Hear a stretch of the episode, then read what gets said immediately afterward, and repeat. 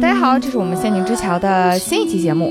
这一期呢，依然是我们《甄嬛传》系列，呱唧呱唧。嗯，正如我们前面说的啊，《甄嬛传》呢是我们《仙境之桥》最近在做的一个系列啊，现在已经是第三期了。要收听之前的节目，大家可以去看第一百三十九期和第一百四十五期。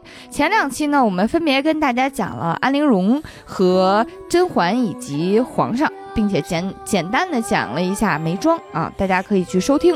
而且我有一个感觉，就是我发现，嗯，自从我们讲完安陵容之后，无论是群里还是给我们留言的人，好多精神安陵容第几号啊，就是大家都找到了自己的影子。我们先自我介绍一下啊，大家好，我是主播铁人三项的白马。我是还没试过从天亮等到天黑的年小杨。大家好，我是做艺如做人，一定要花团锦簇、轰轰烈烈的阿凯。啊，太好笑了！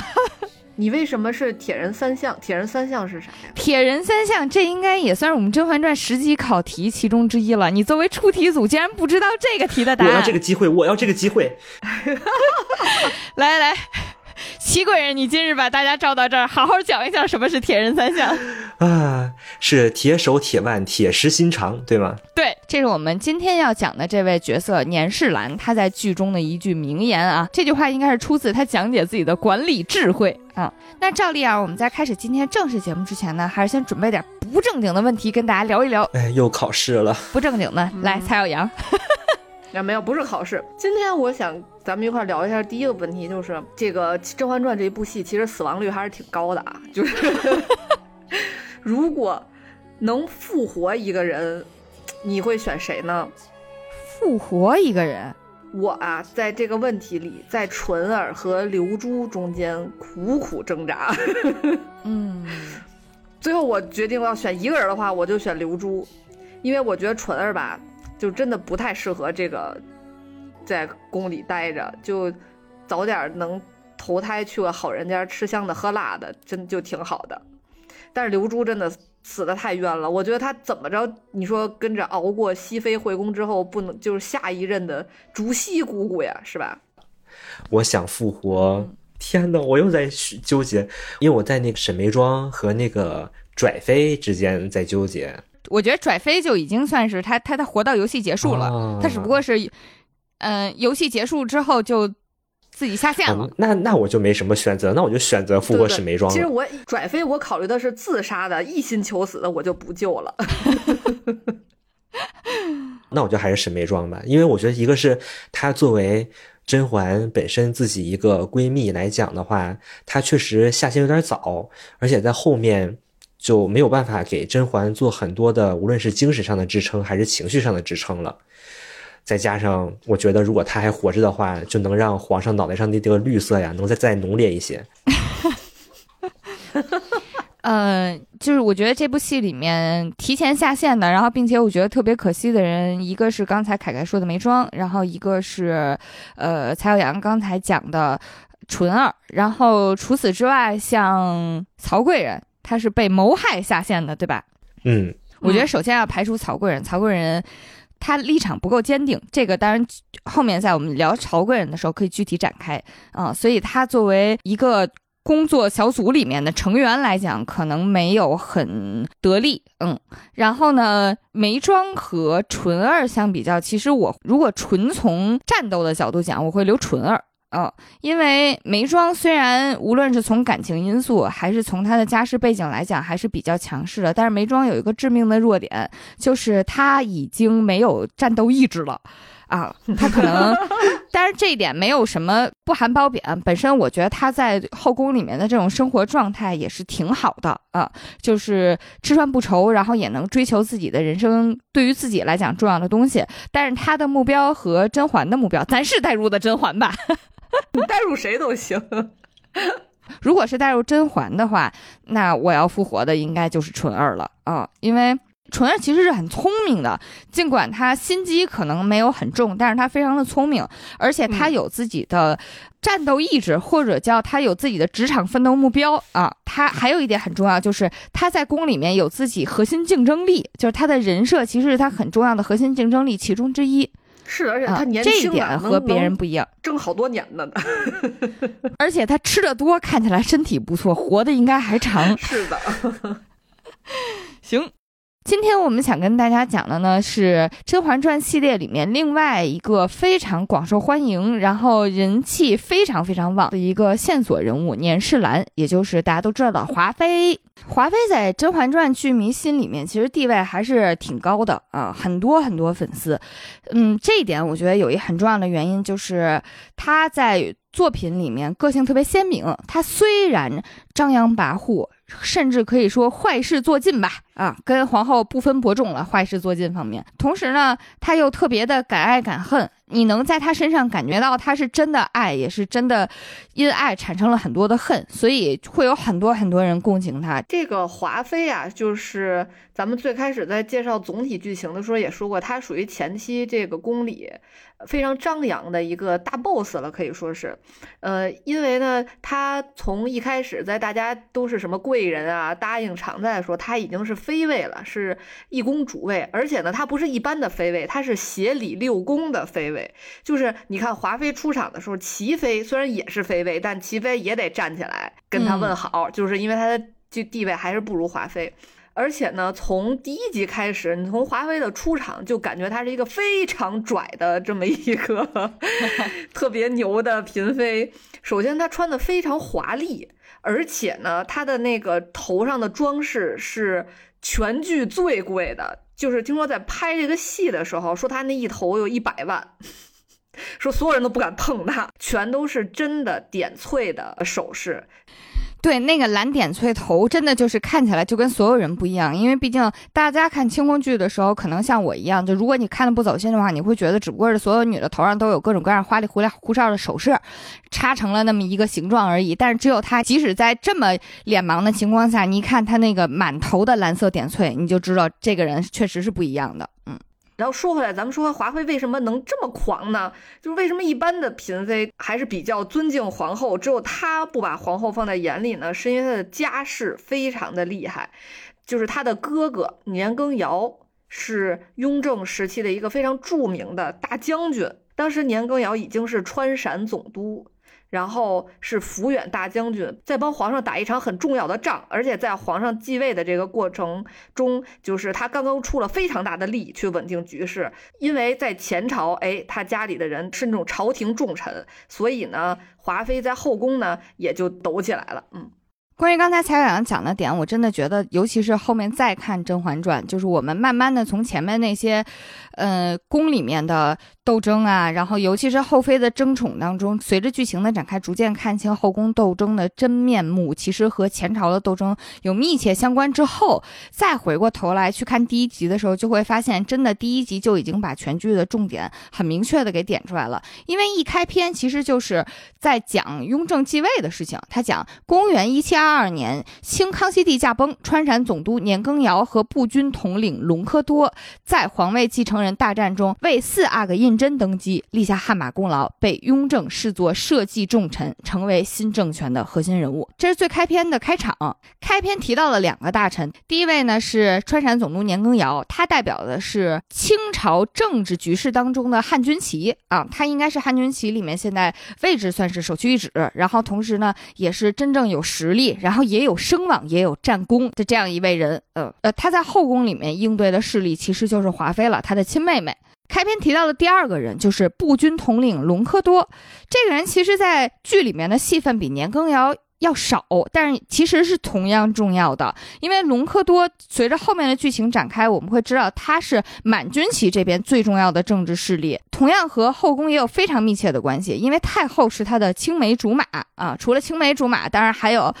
窗帘后面的一些不可告人的事情啊，黑死！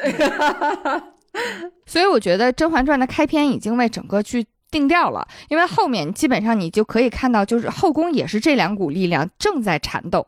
而且除了开篇这一两句话啊，开篇还有一个情节，就是下了朝之后，这些朝廷重臣就往外走嘛，走的路上，苏培盛亲自追了过来，他是干嘛的呢？他是来找年羹尧给他送金疮药膏，而且送的时候还特意强调了一下，皇上惦记大将军您的臂伤，特意让奴才将这秘制的金疮药膏交给大人，叫您使用。这时候第一次提到了华妃，年羹尧就问小妹近日在宫中可好？苏培盛说：“华妃娘娘凤仪万千，宠冠六宫，您放心好了。”其实年羹尧的跋扈在这一幕已经有一点点体现了。咱们暂且不说皇上和臣子之间的基础礼仪是皇上赐了什么，理论上臣下是应该当场跪倒去叩谢圣恩的嘛，对吧？但是在年羹尧当时接到了金创药之后，他呢不慌不忙，转过身去朝金銮殿拱手，然后特别大声的用在场所有大臣都能听到的声音喊了一句：“臣年羹尧恭谢皇上圣恩。”他其实与其说是在谢皇上，他是在向所有在场的臣子昭示：“我是皇上最看重的人。”刚才说的是一开篇的时候，皇上和年羹尧明面上的关系，那暗地里呢？其实第一集也有一个关于皇上的真实想法的暗示，就是在皇上的内廷养心殿里，另外一位朝廷重臣叫张廷玉。这个张廷玉是清王朝三代王朝的 bug 级人物啊，他呢正在养心殿里跟雍正觐见。哎呀，说着是觐见，但其实就是给皇上打小报告嘛。他是这么说的：“他说皇上对年大将军等爱臣宠信优渥，但是人臣大多数是成功易，守功难。”他这话是啥意思呢？就是提醒皇上，年羹尧开始飘了啊，要不操点心。皇上当时的反应是什么呢？皇上呢是黑着脸啊，然后看着张廷玉说：“你是提醒朕提防有些人以功造过，兴风作浪吗？”张廷玉非常知趣儿，看到皇上的这个表情之后，直接就回了一句：“皇上明察，微臣大概过虑了，微臣告退。”啊，聪明人和聪明人说话是非常省心的。这个时候的雍正刚刚登基，他其实是权势并不稳的啊。在这个时候，不管年羹尧或者是隆科多有多么不妥当的行为，皇上都不能太操之过急的去处理，因为你你刚登基就开始罢免功臣，剩下人怎么才能服你呢？对吗？其实那个时候，那个雍正刚登基的时候，正是西北军权交接的一个关键时刻。因为上一任的抚远大将军是谁呢？是太后最钟爱的小儿子，就是老十四。对，这个他是这个大将军王。他当时在康熙驾崩之前，一直是统领军权在西北用兵的。当康熙驾崩之后，雍正刚刚登基的时候，哎，这个军权的交接非常的关键，就是其实他也是怕老十四在那边就人就不回来了，对吧？那个时候年羹尧正好帮助他非常顺利的稳住了老十四，为什么呢？因为年羹尧当时他是川陕总督，他在。管这个两省的这个军务的时候呢，就是粮草啊什么什么的，都是由年羹尧负责的。就是如果老十四不听话，年羹尧那个粮草一断，他没用。但是如果年羹尧往那边偏一点呢，皇上就没辙。所以当时年羹尧是非常坚定的支持了皇上，可以说是得以稳住老十四，让老十四回来奔丧，然后将那边的军权，就是雍正当时也是还是想交给年羹尧去统领，嗯。所以，一方面是用得上，另一方面呢，嗯，皇上现在也并不是一个非常稳定的状态，真斗起来啊，他未必斗得过年羹尧啊。所以，他跟张廷玉的这番话呢，就是暗示着：第一，我知道你想说他以功造过，兴风作浪，我也并不否认这一点，但是现在这个情况，我是不想处理他的啊。张廷玉作为一个聪明人，也是立刻就明白了啊，立刻就微臣过滤了啊。说完刚开场的年羹尧呢，就来说说年羹尧最关注的他的妹妹吧。那个时候，华妃在忙宫里正在忙活什么事儿呢？她正在忙活作为协理六宫的这个妃子一个非常重要的政治任务，就是选秀女。嗯，说到选秀这件事情，应该说是华妃第一次在剧情里面展示自己跋扈的一面。当时是什么情况呢？呃，后宫提到了华妃协理六宫，然后她去操持选秀的这件事情。皇后就叫了华妃来啊，然后呢，还是特意中午叫她过来，其实就是汇报工作嘛，就是汇报你这选秀办的怎么样了啊。然后呢，华妃坐在皇后面前回话的时候，话也是带着刺儿的。她说：“臣妾哪有娘娘这么清闲有福呀？”意思就是老娘有实权，老娘管着事儿呢。然后呢，华妃就问了一句：“哎，不知娘娘召唤臣妾来有何要事？”皇后就直接问到了这个选秀最后一轮殿选是怎么样。华妃当时回娘娘话的时候，其实提了几个信息点，一个是黄规玄回话，黄规玄是谁？是内务府的总管啊，他相当于就是宫里宫外都听我的，然后又讲说库银空虚，要节俭为主，基本上就是把自己实权操办这些事情，然后以及皇上的叮嘱又重申了一遍，皇上是直接跟我说的啊，你虽然是皇后，但是你手里没有实权。然后说了这些之后呢，皇后其实就。嗯，虽然心里不开心，但是面上也得过得去。前期皇后是非常非常隐忍的，你看起来总会觉得皇后特别委屈，在华妃面前被压制的不行，特别可怜，就想为她站出来出头。对，然后同时皇后是非常的慈爱的啊，华妃都已经这么张扬、这么张狂了，皇后居然对她还是特别有礼有节的。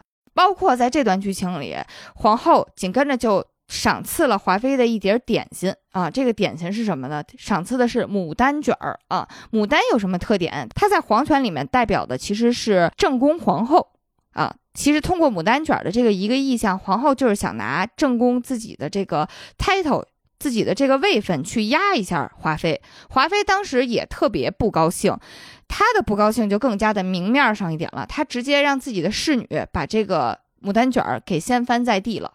啊！侍女直接跪在地上说：“奴婢不是故意的。”哎呀。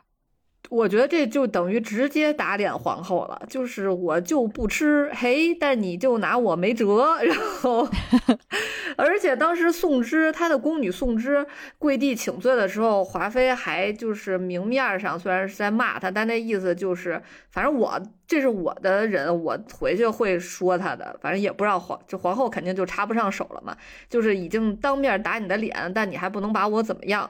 结果呢，皇后哎。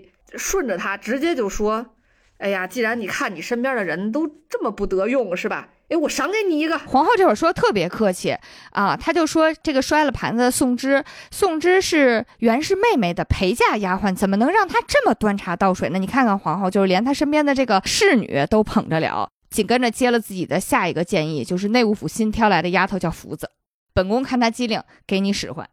我觉得吧，这个福子也真是。”非常倒霉的工具人的 这么一个角色，就是他是工具死人呐。对他出场非常的短暂，然后其实你可能都没看清楚脸，但是他的出现完全的、全面的、淋漓尽致的展现了一个非常骄狂的宠妃 做派。就是首先华妃非常不情愿的还是接受了福子。然后把福子带回去之后，这个宋芝在路上其实就跟福子说：“说你也配走在娘娘身边，上后边去。”然后福子就其实挺委屈的。呃，到晚上的时候呢，好巧不巧，皇上晚上来华妃宫里的时候，还跟福子说了句话，就是问了一下他叫什么名字什么的。这可把华妃给气的，华妃当场就是一个标准的翻白眼动作，然后华妃就觉得这个福子一定。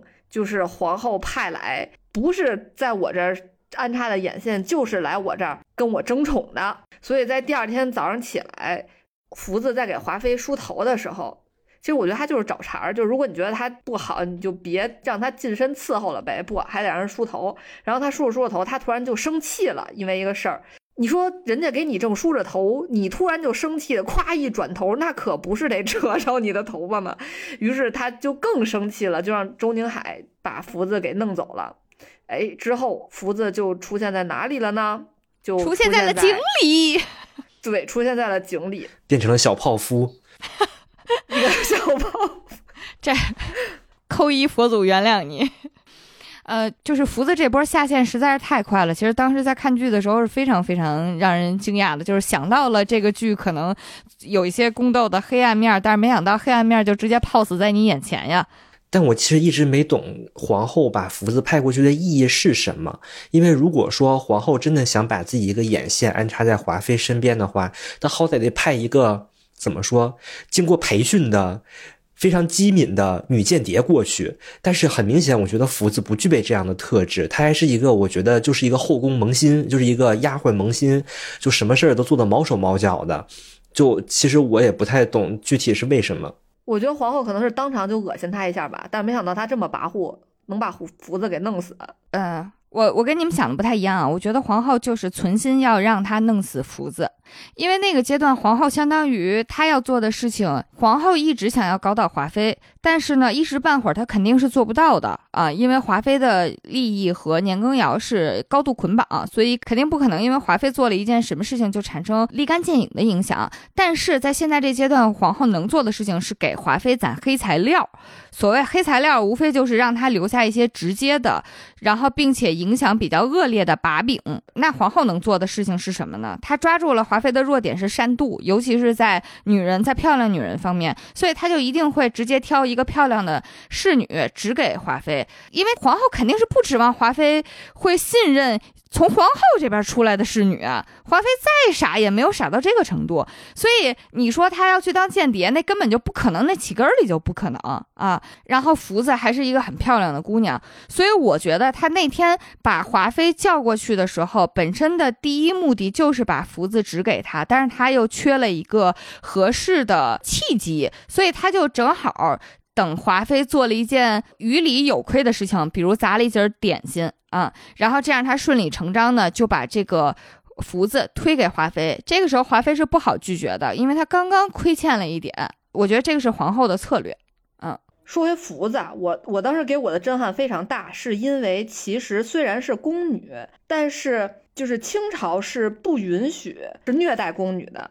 就比如说，你看后来齐嫔她打了宫女之后，其实她就被降位分了嘛。而且像是在历史上，比如说在乾隆的时候，乾隆非常喜欢的那个小女儿就是固伦和孝公主，就是嫁给和珅他儿子那个，就是这个公主她妈其实是非常得皇上宠爱的，结果她就把宫女给打死了，然后马上就受到了皇上的这个申斥和降位。就是他可能以为自己已经是个宠妃了，我就弄死个宫牛，打他两下有什么关系？但其实这个是还是非常严重的，所以我没想到，就华妃一上来就给人弄死了。所以其实从对于福子这个态度上来讲，你能感觉皇后已经把华妃算的死死的了，就华妃的行为模式太明显了，就明显就是，要不然就是吃蟹粉酥，要不然就是等皇上，要不然就是把皇上喜欢女人弄死，基本上就是这三件套嘛。皇后就能算准所有这一切，所以其实从宫斗手段上面来讲，他俩不是一个级别的啊。华妃还处于一个大力出奇迹的阶段啊，皇后那边已经开始为后面铺路了。嗯，选秀结束，新的嫔妃入宫啊。华妃的这个争宠的人越来越多了，华妃的跋扈暴露的也更加明显啊！刚才我们说福子如果只是跋扈的试水阶段，那后面的这件事情其实是《甄嬛传》里面第一个名场面，也就是一丈红。这个一丈红这个名场面是怎么回事呢？是这个新进的这些嫔妃当中啊，有一个人，诶，他这个性格吧，就有点像华妃减配版。减配版对，但是他也没有特别 牛的家世，就是他还是家里还可以，特没脑子，我觉得他就是他，而且吧，他又狂又没有脑子。首先呢，他得罪华妃是一什么事儿呢？是所有的亲近的嫔妃进宫之后，皇后和华妃分别会赏赐他们东西。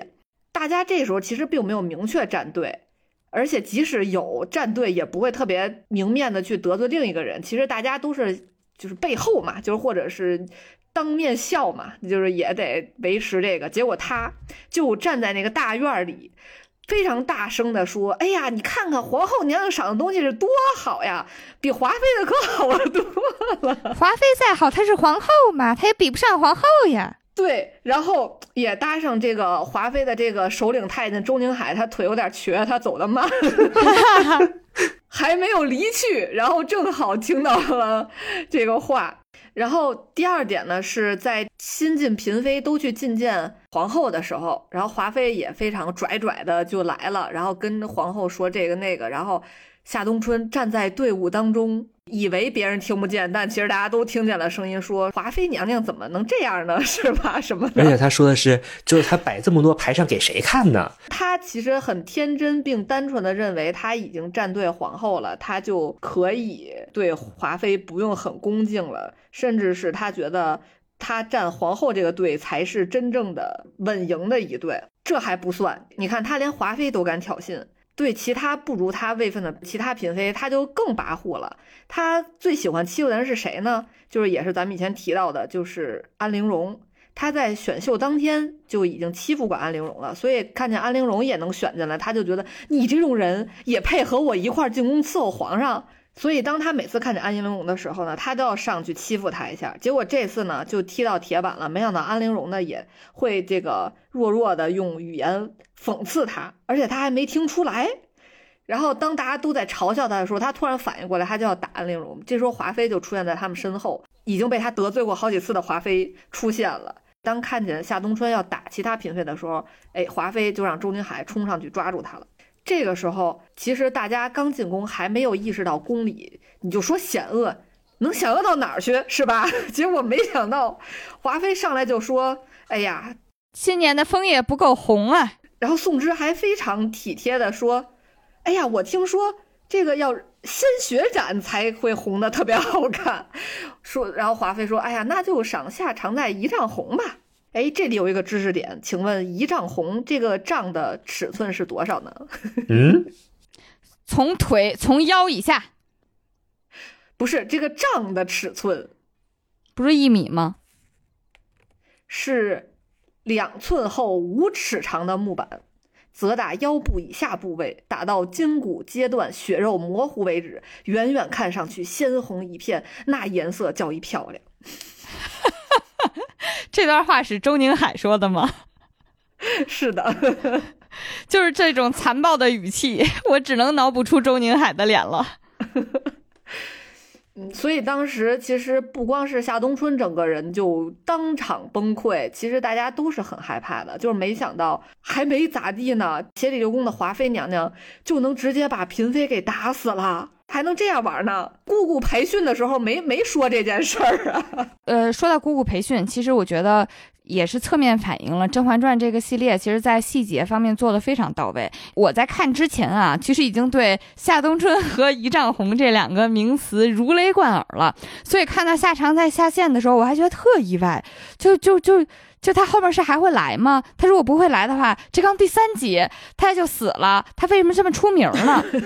所以我后来看了很多细节，才发现就是这个人物他虽然出现了短，但是他的细节铺陈的特别到位。比如说刚才咱们讲的。每一个秀女在入宫之前，其实都有教引姑姑去给她培训啊，就相当于岗前培训嘛。岗前培训你学的用不用心，其实，在后面，因为毕竟他们讲的不是理论呀，他们讲的都是日后的实战呀，都是进宫之后你该怎么守规矩，该跟谁行礼，什么位分，怎么跟别人行礼，这其实每一项都是至关重要的。但是夏冬春呢，因为她自己是五官世家，个性和脑子又都不太行，她对教引姑姑非常的跋扈，所以华妃听完之。之后也觉得哎有意思，那你跟教颖姑姑说，你就别好好教她了。这个本来是前面的一个铺陈，然后呢，后面到真正所有的秀女进宫之后，就是第一个名场面，同时觐见皇后和华妃的那一场戏的时候，除了刚才说的她在人堆儿里面非要问华妃娘娘怎么这么跋扈之外啊，她还。还有好多通过镜头细节，虽然没有明确给指引，但是如果细心的观众都能看到的，比如说当所有的宫女在行礼的时候，大家都是低着头的，没有人抬眼睛啊，大家都只看眼前自己脚下眼前那一亩三分地，因为这是正确行礼姿势。只有夏冬春一个人抬着头亮着眼，然后看着说话的人，这个就是明确的这个行礼方面的。缺漏啊，包括跪着的时候你手什么姿势，然后行礼的时候给皇后行的那个礼，手绢怎么挥挥几次，它全都是错的。打从选秀的时候，其实就已经是这样了，因为选秀其实也是一排秀女站在眼前，然后都垂着眼等着皇上检视嘛。只有她选秀的时候就自信满满的就。瞪着眼睛看着皇后和太后，理论上来讲，这是非常无礼的行为，应该是被训斥的。但是他运气特好，他赶上了那会儿皇上跟太后正在斗嘴，因为皇上选了几波了，就死活看不上，说都是俗物呀啊！然后太后太后就还 点他，就说你未必有十全十美的，你选选你选个代孕的，你还这么，你还这么多事儿。正好赶上俩人斗嘴置气，皇上必须得选这一排里面就这么一个挤眉弄眼看着我，长得也还不错的，皇上一指就指了他了，啊，运气特别好。所以就是夏冬春他的这个无理误打误撞让他进了宫，然后也顺理成章的送他走。不过呢，除了这个没学好规矩的夏冬春之外，其他的新进的妃嫔呢，还是非常懂规矩的，所以也没有后来再出现这种大规模的流血事件。当这个新晋嫔妃逐渐的得到皇上的宠幸之后呢，华妃的这个嫉妒呢和想整治得宠嫔妃的这个心思呢，就又起来了。他呢，作为协理六宫的人，他是可以看到这个敬事房的记档的。敬事房就是负责皇上这个侍寝的这一大堆事儿，他们会把每天皇上招幸的谁有一个记录，然后华妃是可以看到的。过几天他看看说，哟，皇上这个月怎么宠幸了这个人五次呀？然后又说，哎，最近怎么又和他睡了三回呀？就是皇上半个月没来了，一来就去看新常在了，怎么回事儿？对，就是当他看到有人，其实比如说皇上，哎，十五天有十天和他，但是剩下的五天里，只要有三天和另一个人，那个三天那个人就不行，他就觉得皇上哎可能就喜欢他了，就觉得就会更偏爱那个人了，他就想出了各种的方式，就是折磨这个比较受宠的新晋的妃嫔，比如说，哎，他就让那个富察贵人磨墨，说你看你老去伺候皇上这个执笔什么的。你得你得有点掌握点技术呀，是吧？要不然皇上就不喜欢你了，觉得你这个不行怎么办呀？哎，给真是墨不要钱，然后天天在那磨，手腕都折了。然后像眉庄，皇上一说说，哎呀，你学学协理六宫吧。华妃说，哎，正好，皇上说你可以学习了，你上我这儿来学了，你就抄账本，你感受一下。但是吧，我先睡会儿，这屋太亮了，你就点那一盏灯，你看得见看不见，你就在那抄呗。就是我觉得梅姐姐要再这么抄下去，可能就是 不到二十就能下了。但是她的这种手段又非常的不高级，对，只给。然后上次我们聊到的时候，白马说这就是校园霸凌级别的啊，政治嫔妃啊。但是我觉得啊，华妃跟航航有一点很不一样，就是大家都是在宫里面斗心眼子、争权拔份儿，但是他的目的其实都是为了争皇上的感情啊。就是在他眼里，我在宫里是什么位分，我有多大的权利，管多大的一摊事儿，这些其实都是反映皇上有没有重视我，他够不够爱我。如果说皇上给了他足够的爱，然后给了他特别多的，就是每天都守着他，我其实觉得他不会特不，就是他就不会在乎其他的那些东西。啊，在剧里面，华妃对皇上的感情真的是看的都让人觉得可怜了。有的时候是的，毕竟真正来谈恋爱的就她一个人啊。啊，呃，我先介绍一下华妃是怎么嫁给皇上的啊。呃，这还得是从这个九子夺嫡的这个阶段说起，就是当时在康熙四十八年的时候呢。就是因为皇子们都逐渐长大了嘛，也分府了，然后他就会逐渐册封他的儿子们。在康熙四十八年呢，康熙册封了一次他的儿子，就在那一年，哎，咱们四爷成为了这个雍亲王。而根据这个制度是这样的，就是你当你成为了亲王之后，你这个爵位啊，你这个待遇啊，你这个配置啊，都相应都得提高了，所以会划一部分人到你的底下去，就是从他们这个八旗里面嘛。这个叫左领分旗，当时这个隶属汉军镶白旗的，就是年羹尧他们一家，哎，就被划到了四爷底下，就成为了四爷的包衣。而且按照清朝的惯例呢，就是宗室王公纳取侧室，他的选择范围其实就是自己所管的这个左领之内。左领就是八旗里面最基础的一个单位，嗯，所以当时年世兰就成了雍正的侧福晋。再多说一点，就是其实年羹尧和雍正的关系，其实并没有以前电视剧演的那种，就是其实以前咱们看电视剧的时候，呃，是会因为他们有这种从属关系，所以会演绎出来，好像年羹尧就是在。雍正前面是地位很低的，然后他所有的这个晋升啊、什么提拔呀，都是要靠雍正。他们全家在雍正面前的都很那种卑微，什么，尤其是比如说像雍正王朝，这个年羹尧的妹妹还在雍正就府里当丫鬟，其实这是没有的。就是当他们绑定的时候，年羹尧当时已经成为四川巡抚了，他们的政治关系其实是半路绑定的。嗯，而且年羹尧当时他自己的政治关系是在哪一片呢？年羹尧的第一位正室是明珠，就是康熙时候那个明相的孙女，所以从政治关系来说，在他们强绑定之前，他们在这个九龙夺嫡中其实是比较对立的两个圈子。所以我觉得《甄嬛传》演的还是比较符合史实的是，就是个年羹尧和雍正从一开始他就没有把自己的位置摆得很低。他已经是封疆大吏了，所以就是剧里面体现出来年羹尧的跋扈，其实是属于符合史实的跋扈。对对对对对。他一开始就没有很低，他是一直就挺拽拽的，就是也在九龙夺嫡的时候就没有很把他这个主子放在眼里，嗯，明白了。但是架不住他妹是恋爱脑呀。关于华妃的恋爱脑啊，我有一个段情节印象特深，一个挺小的事儿，就是当有一天皇上留宿在了玉坤宫啊，就留宿在他那儿。第二天早上呢，皇上还没有睡醒，但是华妃已经一早都已经捯饬好了，化了，就是穿戴的非常漂亮整齐，然后整个头上那些金银珠宝的首饰该戴的也都戴上了。然后她干嘛呢？她就坐在床边儿，穿戴齐整的，含情脉脉的盯着皇上。就这份深情吧，我都觉得吓人了。然后呢，紧跟着他身边的那个侍女宋芝就叫他过去，哎，说那个告告诉他通报了一下当时，呃，宫里的另外一件事情，其实也挺紧急的。当时宋芝通报他的是什么事儿呢？是头一天晚上宫里的大事儿，皇后头风了，她头风了整整一宿，然后这一宿啊，她自己不舒服，要让全宫的人一块儿跟她不舒服。为什么呢？她号称宫里的太医全部都被年羹尧叫走，给她年夫人看病去了啊，搞得一宫皇后都没有医生用，皇后这。可把皇后给高兴坏了呀！她一边头风一边让 整个后宫的所有的妃子过来侍疾，就是来照顾她，啊！你说来照顾她，她也没啥可照顾，你就在床上打滚喊本宫头好痛，你需要别人干嘛呀？你就是让所有人一块来看本宫头好痛，本宫没太医，太医都在华妃那儿。其实这就是皇后的全部目的啊！她就让人看她可怜啊！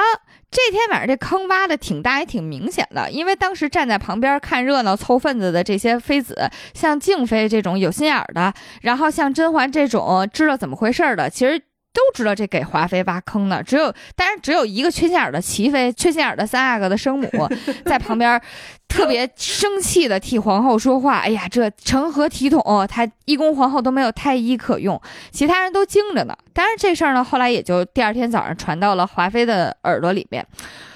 多紧急一个事儿啊！多紧急一个事儿啊！啊！华妃就嘱咐了一句：“快点传话出去，让他们礼待太医。”紧跟着他就接了一句：“等等。”先陪本宫去看一下皇上的早膳，他真的就放下了这件特别危急的政治斗争事件，然后和陪宋芝一起给皇上摆盘儿去了。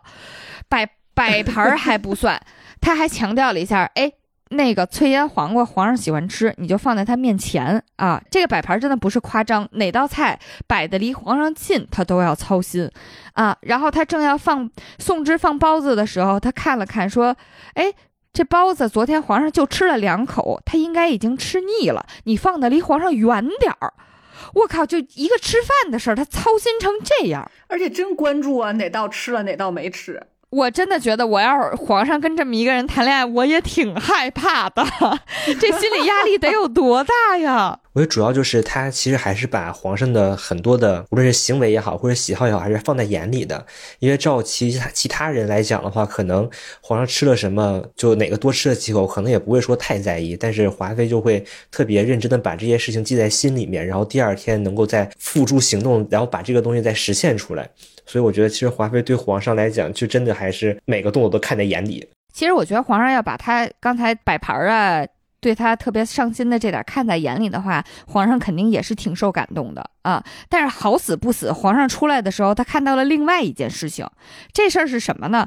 是皇上那个时候正要琢磨着怎么铲除掉年家，然后皇上最喜欢用的一招是什么呢？就是捧杀。啊，他在朝廷内呢，就是不断的纵容年羹尧的各种跋扈举措，年羹尧提的任何要求，他都同意啊，所有他都同意。在对内呢，他就强忍着那个时候的各种糟心，然后纵容年世兰。他不光纵容华妃，他还跟华妃承诺，我要给你升位分。华妃当时是妃位，再往上升呢，其实还有三个位分，一个是贵妃，一个是皇贵妃，一个就是皇后了。皇后位子上有人，所以其实是有两个可能的位分嘛。皇上没有明确跟华妃说到底要升成什么位分啊，但是他那天早上偷摸给华妃设局，他呢让指挥宫里的人给华妃送吉服的时候送了一套皇贵妃的制服啊，然后呢他。他同时就在一边，眼神非常阴冷的看着华妃的反应是什么啊，他就看着华妃摸着那个皇贵妃的。呃，吉服觉得特别开心，哎呀，这摸着就不撒手，满脸都是高兴。华妃看这些的时候，心里想的是是感情，然后是皇上终于我要成为他的正妻了。但是他的这份喜悦在远处偷偷看着他的皇上眼里就是野心，就是代表你们年家的野心，你们年家要称霸朝廷的野心。我觉得这两个人始终就没有在一个维度里讨论过啊。所谓维度，因为在华妃眼里，他跟皇上的关系是。大户人家的小夫妻啊，是感情特别好，然后年少就已经在相爱了，然后现在只不过是家大业大，过得挺好的这种。始终他和皇上相处的时候的态度，尽管有的时候还是受宫里的礼仪的约束，但是大多数时候，无论是他的心境还是他的所作所为，其实都是跟普通人家的夫妻是一样的。我印象里面，大家对华妃都有一个特别标志性的场景，就是夫妻情趣事件吧。哎呀，那一幕呢？当时就是华妃等皇上等了好几天了，皇上一直都不来啊，她特生气。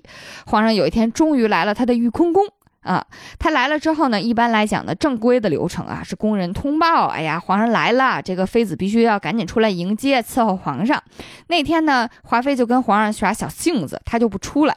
其实这招啊，宫里很多女人都用过，也不只是她啊，但是华妃她真用啊，她当真呀。然后呢？当时宋芝就回话给皇上说：“哎呀，娘娘不舒服，娘娘已经睡了。”皇上也知道华妃耍小性子呢，所以他就特别大声的冲里面喊了一嗓子说：“那既然如此，我就去齐妃宫里看看三阿哥吧。”扭身要走啊，华妃一下掀着帘子就出来了，特别娇俏的穿着睡衣，头上的那些非常漂亮的点翠头啊，然后首饰啊什么的都已经卸下来了，但是。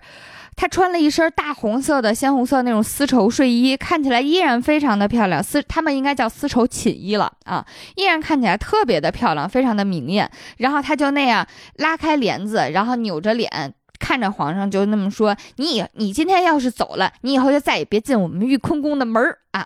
她说话的这些，无论是场情景和语气，其实都是跟。就是真的是跟自己的爱人说啊，真是没拿自己当外人啊。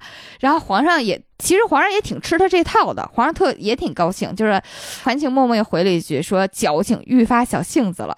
然后你就看着华妃从内屋，然后特别风情万种的扭着腰过来了。然后扭扭腰之后呢，伸出一根手指。搭在了皇上的腰带上，然后把他拉到了自己的身边，拉到了卧室里头啊。后面的剧情，这这个地方细节是他那根手指先搭到了皇上的胸前，然后一点点滑下去，又勾到了腰带上。当时真的看的时候拍案叫绝呀！这不愧是谈恋爱专业八段，确实是有点手段。就是我觉得，就从皇上这个角度来看啊。就从一个男的的角度来看，其实皇上在整个这个后宫里面，可能只有在华妃这个地方，是他能够真正特别放松，然后和对方是一个相对平等的这么一个阶级，然后他不是说一个君臣那么一个阶级来能够相处的这么一个模式。因为其实你从之前他在其他嫔妃那里，无论是过夜也好，还是说去那边拜访，就那个坐一会儿也好，其实都能看到有一个特别明显的，对方是特别拘着的，就大家。还是把他当做是一个皇上，你是我的上级，就哪怕我现在是你的嫔妃，但是你依旧是皇上。我们可能永远都没有办法变成像无论是夫妻也好，还是恋人也好，那么一个特别平等，然后有特别常规的生活上的对话那么一个状态。但是皇上只有在华妃这个地方是能够享受到这种的。无论是说生活上的小情绪也好，还是什么也好，能够让让他真正的放松下来。对，所以其实从这点也能看出来，他们两个之间的关系确实也是很不一般的。你说的这一点确实对皇上特别重要。除了华妃真正满足了他这一点需求，其实宫里还有一个人感觉到了皇上有这这个需求。那个人是谁呢？就是甄嬛。甄嬛啊，甄嬛和华妃又不一样的点是什么呢？她知道这个皇上虽然想要。但是皇上断然不能要，因为他是一个皇帝，他要保持自己的权威。所以在日常状况下，我真拿你当老公，真拿你当我的另一半，那是不可能的。但是嬛嬛会在安全的情况下跟皇上一块 cosplay，这事儿就了不起了。在甄嬛这儿，他会有一个明确的信号给出来。现在咱俩是夫妻模式是什么时候呢？他会管皇上叫四郎。啊，在四郎模式下，咱俩就是小夫妻；在正经情况下，我叫你皇上，相当于四郎是他俩之间 cosplay 的这个开启词和安全词。他一说，咱俩这会儿就是掏心掏肺的夫妻关系了啊！出了这个门，出出了这个语境，咱俩就是臣子。我觉得这是甄嬛比华妃要高明太多的地方啊！他知道怎么玩这个规则，怎么定，对我才是安全的。他不会像华妃那样，最终还是会进退失据的。所以到最后皇上要死之前，才问了熹贵妃一句，说你多久都没有叫过我四郎了，对吗？对，不跟你玩了啊！而且熹妃回宫之后，她每次再叫四郎的时候，都是她有业务了，有事儿，有事儿求他啊，有业务需求，有项目要推进的时候，就四郎一下。你来给我签个字儿来。嗯，这一点确实是甄嬛的巨大优势，她知道怎么营造一个语境，怎么营造一个氛围，怎么非常轻而易举的通过两三个字明确下来。现在咱俩的语境和地位关系，他跟皇上这儿是用四郎，他跟太医温实初那儿。他就是一会儿 有事求救师叔哥哥，对，没事的时候就是温太医，这个其实就是他得体的地方所在。当然，这这点后来也被很多的观众骂他绿茶，我觉得这个称呼是不公平的。呃，我觉得本身即使在现实世界和在真正的呃生活当中，怎样去把握和别人的关系，然后怎样去明确现在讨论的语境和环境是什么，就是很重要的一门功课，对不对？这个是。每个人得体的必修课，其实我觉得华妃的傻，除了在就是政治层面，她没有看清楚自己和自己背后这支势力在皇上眼里意味着什么。还有一点就是，即使作为恋人和伴侣，其实他也有的时候特别分不清轻重，然后特别没有边界感。举个例子，我印象特深的是，嗯，他在前期的时候，因为那会儿安陵容和甄嬛分别得宠。呃，在华妃眼里就是你们抢我男人嘛，啊，然后华妃。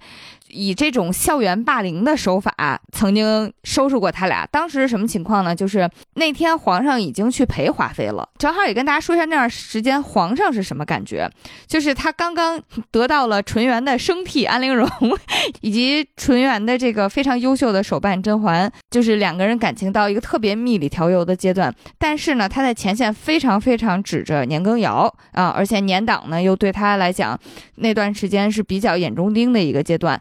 啊，所以皇上出于自己拉拢功臣的这个意图，一定要在后宫也给足了华妃的牌面。所以那段时间呢，皇上经常去侍寝华妃啊，然后 华妃也是逮着有一天皇上来侍寝她的时候，想着那我得好好收拾你们俩一下啊。所以华妃那天就趁着皇上在，一定要当面拿捏一下这个最近新得宠的。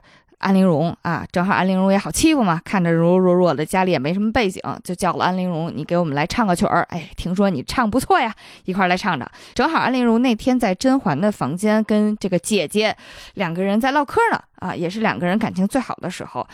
呃，安陵容听到这个命令就特别害怕，所以甄嬛当时就出于姐妹情谊，主动来帮着安陵容，说：“那我跟你一起去吧。”啊，当时皇上看到甄嬛，其实也是。挺诧异的，就是这夜深霜重的，你怎么也来了？其实华妃看到甄嬛来的时候呢，她也稍微有点紧张啊，因为说实话，就是她已经知道，至少在皇上的心里，甄嬛还挺重要的。而且呢，她之前和甄嬛有过几次冲突，知道甄嬛不好欺负啊，未必能讨到便宜自己。但是既然两个人都来了，华妃肯定也不可能当场认怂嘛，啊，所以华妃就说：“这个琴曲相和自然是最好了，你们俩一人弹琴，一人唱歌啊，挺好的，难为婉贵人了。可能就是来都来了，我年世兰爱惹事儿，更不怕事儿啊，那我就一块儿，两个来了就一块儿虐成渣。”华妃其实还是有点太鲁莽了，她只知道甄嬛不好欺负，但是她其实也没看出来甄嬛和安陵容在皇上的心里位置到底有多不一样。对于皇上来讲，安陵容虽然只是一个唱歌的小宠物，但是甄嬛确实是，呃，和他心灵更贴得更近的人，所以他在这儿欺负甄嬛，其实相当于也在伤害皇上。其实我不太明白他为什么。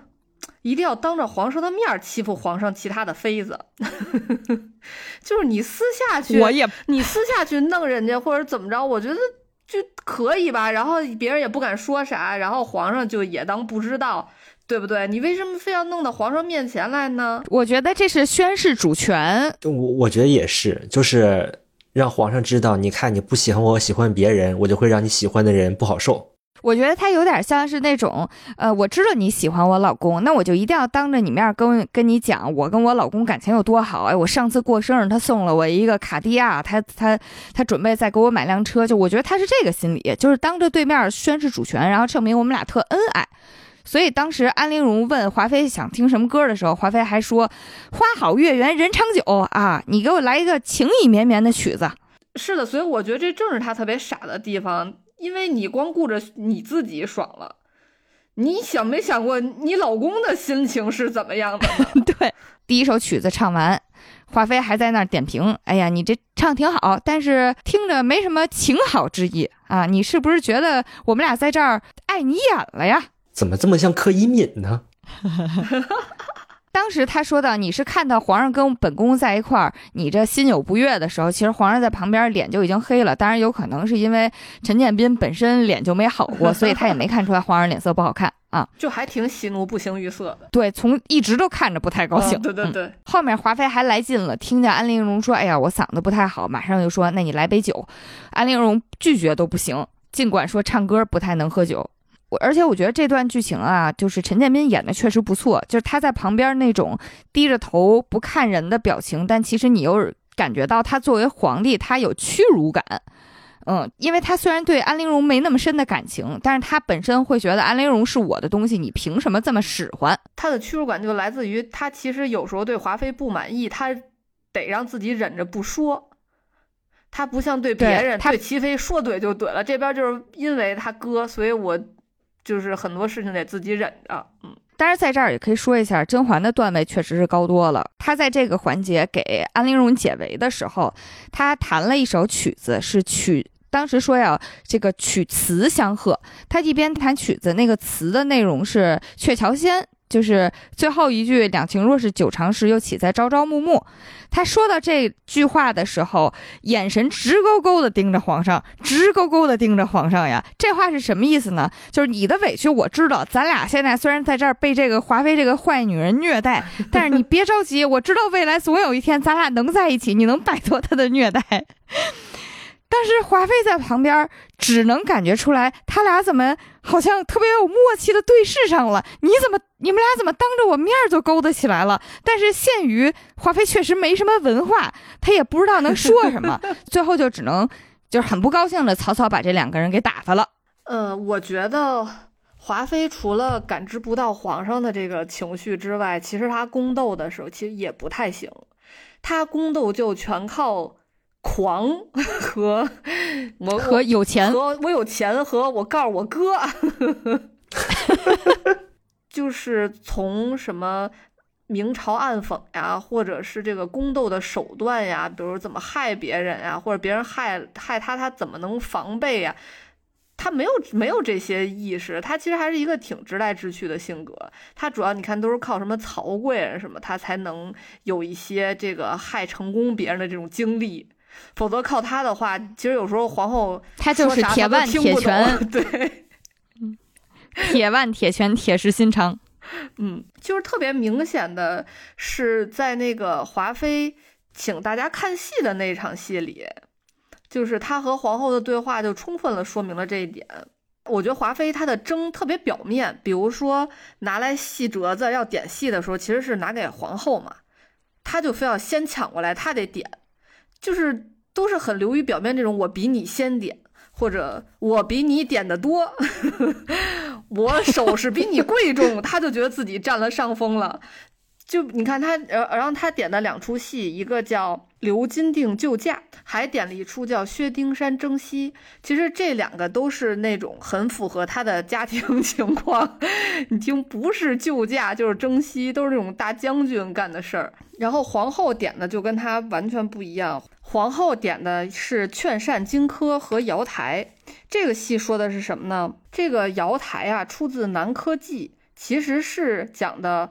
繁华转眼成空，终是南柯一梦的故事。我感觉皇后是在阴阳他，就是你别看你现在是繁花似锦，你们家现在对你到头来你这还不一定怎么着呢。嗯，首先呢是齐妃就没没看懂这个皇后的用意，然后齐妃还非常盲目的捧着说：“哎呀，皇后就恰如瑶台慈母，福泽天下。”然后就完全没捧到点儿上。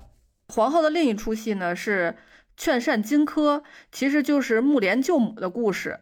其实这个《劝善荆轲》呀，它讲的是这种劝人向善，不要贪婪，减少杀戮。但是呢，这个华妃听起来就是木莲救母，你那意思是我没有儿子吗？聊不到一起去，就打都打不到一起去。对，然后所以华妃就做了一件什么事儿呢？华妃就开始怼齐妃，因为齐妃帮着皇后说话，且齐妃有儿子，所以呢，他们这个对话到头来就是三个人各说各的，谁也没理解到谁的那个意思。所以我觉得皇后真的想太多了，就直接怼他就可以。皇后所以就看华妃哦，高深的你听不懂，那咱说点直白的，哎，你这个首饰做的不错呀。然后华妃嘛，就真只能聊这个，他能听懂。对，然后华妃果然很上道的说，那是说我这个吧，就是找了多少个老师傅做的，也就比内务府的好一点儿。然后我娘家有贴补，我这都不花宫里的钱，什么什么的，就是评论说没有见过这么。明目张胆的宣扬自己有大额不明财物来源，在当代只有郭美美和她能够一拼高低了。对，所以我觉得华妃真的就是皇后，每次给她挖坑，她都往里跳，甚至她还觉得自己压了皇后一头，就真的让人看的还挺着急的。我觉得其实从刚才对话能看出来，就且不说文化不文化，就最后说咱首饰这件事情，能看出来华妃心里是完全没有跟政治任何相关的信。就是念头的，就是他完全没有考虑到，就是你靠着你娘家，你娘家靠着你哥，你哥是一个朝廷重臣，一个朝廷重臣家里骄奢淫逸，他觉得这个就是天生的，应该的，他完全没有考虑到，哦，这还有一个廉政问题，我是不是呃这个家里至少不露富，然后不给人以口实，他完全没有这个概念，就所以证明他还是。哎呀，真是心思单纯的一个小傻瓜呀！是的，而且你看他就是不止一次的说，只要皇后提，有一次是当着他觉得自己这是巨大的优势。对，然后而且他还当着皇上和太后都敢这么说，说你看我就是这个绢，以前宫里用的都是什么绢做的花儿啊，就容易腐坏，我这个是什么？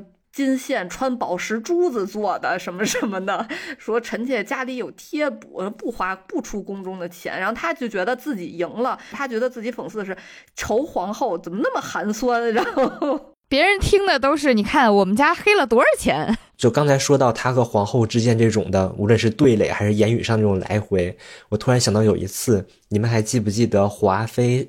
在被通知要升位分的时候，有一次他去和皇后那边请安，然后他就问皇后说：“不知道皇上要给我什么位分？”然后大概就是问皇后的意思说：“你知道吗？”然后皇后回答的是：“妃位之上啊，就是贵妃；贵妃之上呢，就是皇贵妃了。”皇上大概意思就是这样了。然后你们还记得华妃最后说句什么吗？虽然我不记了，但是我觉得以他的个性，他在说：“那皇贵妃之上呢？”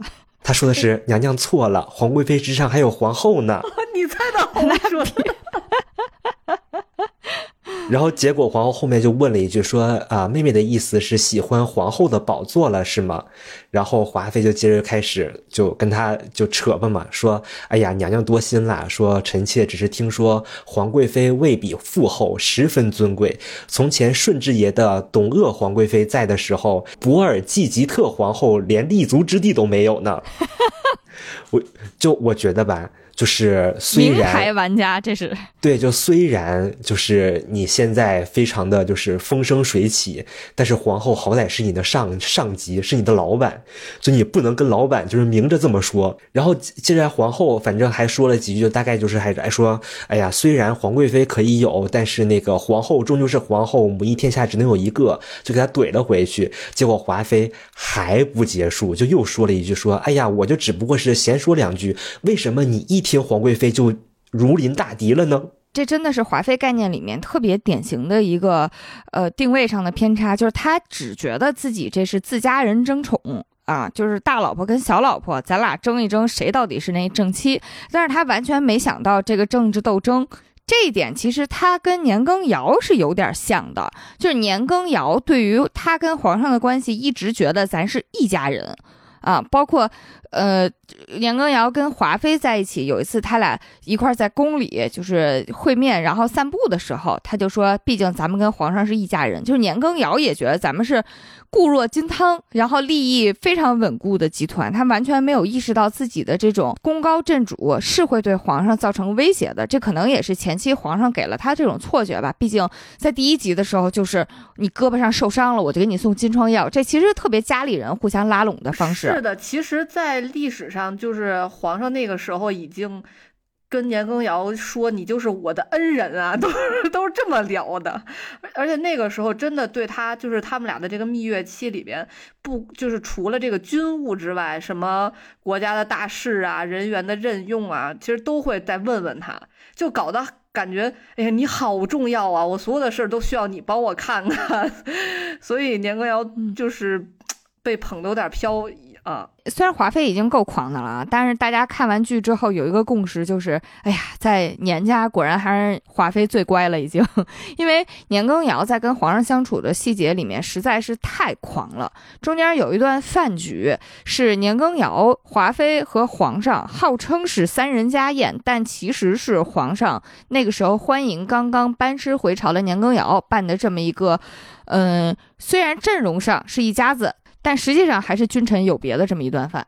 这个饭一开始啊，年羹尧先跟皇上请安，然后两个人呢也是互相，呃，吹捧着，拉拢了拉拢感情。皇上说你是朕的肱骨之臣，然后年羹尧就得说娘娘在宫内是这个伺候您，我在这个宫外为您尽忠，我们这一家子都是您的人。但是其实也是跟皇上说一下咱们这个关系和这个利益捆绑有多么近嘛。啊，然后两个人互相套了这么一圈词之后，年羹尧就回到了自己的座位上，准备开始吃饭。啊，这顿饭开始呢，皇上就跟年羹尧说：“哎，这儿有一个炙羊肉，特别不错，你尝尝。”嗯，当时按照规矩是这样的，应该是由那个小太监夹给他，然后皇上那边其实也有试验的太监，也会给皇上夹。这是一个就是正规礼仪，对正规礼仪的，符合尊卑 流程的。但是就在皇上说：“哎，这个炙羊肉不错，你吃一下。”小太监刚要动手给他夹，他就直接哎自己夹了，而且他直接就吃了。吃了之后说：“啊，我是觉得啊是挺不错的。”然后皇上当时大概有个一秒钟的定住吧，看他。然后华妃就是已经要吓死了，在皇上和他哥哥之前，这个大眼睛转来转去，然后华妃只好。非常善意的、隐晦的提醒他哥说：“皇上赐的菜，你还是得让这个试宴的太监给你加，这样比较好。”嗯。我觉得其实当时这出戏对于我来讲，看的时候第一遍看我是没感觉出来有什么具体的问题的，因为毕竟咱们在现代生活场景没有那么多繁文缛节，尤其是这么这个层级分明的君臣规矩啊，所以最开始我没觉得年羹尧特别狂，但是那段戏里面你就能感觉华妃是整个人非常惊恐的，就是他哥干了一件什么事儿，华妃都会惊，就是非常害怕的瞪大眼睛，使劲给他哥使眼色，就是你你这赶紧出来跪呀，赶。紧谢恩呀！你得让皇上先动手啊！是因为从这个就是历史记载的这个皇上赐宴的流程啊，什么皇上赐菜呀，皇上举杯和你喝酒呀，哇，皇上干嘛呀？你都是要出来磕头谢恩的。所以很多人都说特别害怕皇上赐宴，因为可累了。因为和皇上赐宴的话，你必须得穿的。穿朝服就特正经的，然后坐在那儿呢，也不能像年羹尧那种四仰八叉靠着椅背儿坐，就好像他是这个座上宾一样。其实就是大家都是很战战兢兢的，而且皇上不管给你点啥，跟你说点啥，你就马上出来跪。说有的人就是在。吃饭的时候没一会儿，全身就会湿透了，尤其是夏天的时候特别崩溃，因为你全都是这个是有氧还是无氧运动，我俩，你就不停的做这个来回来去的跪，这算有氧？对，嗯，你考虑到他跪下来了，如果使得如果跪的是如果是五体投地的那个跪，还算 burpee。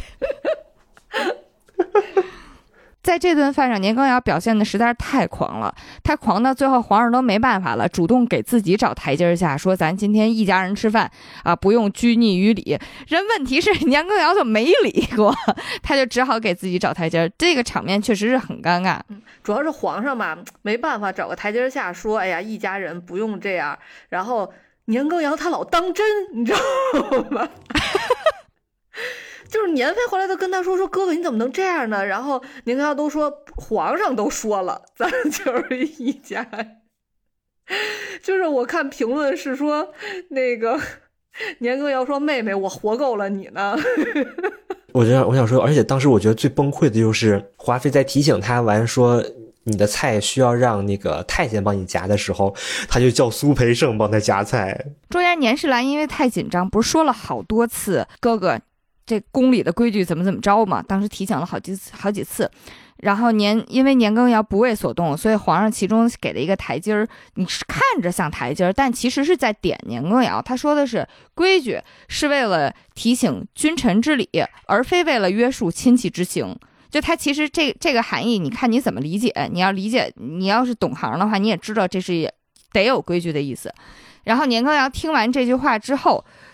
你也不知道他是听懂了没听懂，反正他下一个步骤就是这顿饭我要再吃，我就得让皇上的指定太监苏培盛来给我夹菜。苏培盛的反应特别精，他第一反应既不是接受，也不是拒绝，而是回头看看皇上，看看自己的顶头大老板是怎么是什么个态度。皇上当时也没说话，就是比划了一下，意思就是你去吧。苏培盛特别客客气气的，什么也没说，就去给年羹尧夹菜去了。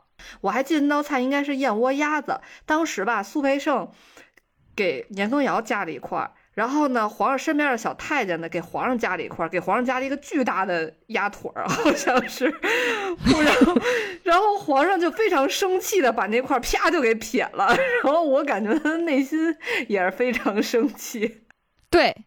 皇上那个动作其实已经是特别特别明显的摔盘子了，然后年世兰在底下也看见皇上摔盘子了，当时又是眉头一皱，吓得要死。而且我记得整场年羹尧就没有双膝跪地过，皇上他一直是单膝。对，而且他跪在他单膝跪跪过来，好不容易有一次谢恩，然后皇上马上就举杯说要敬他和年世兰。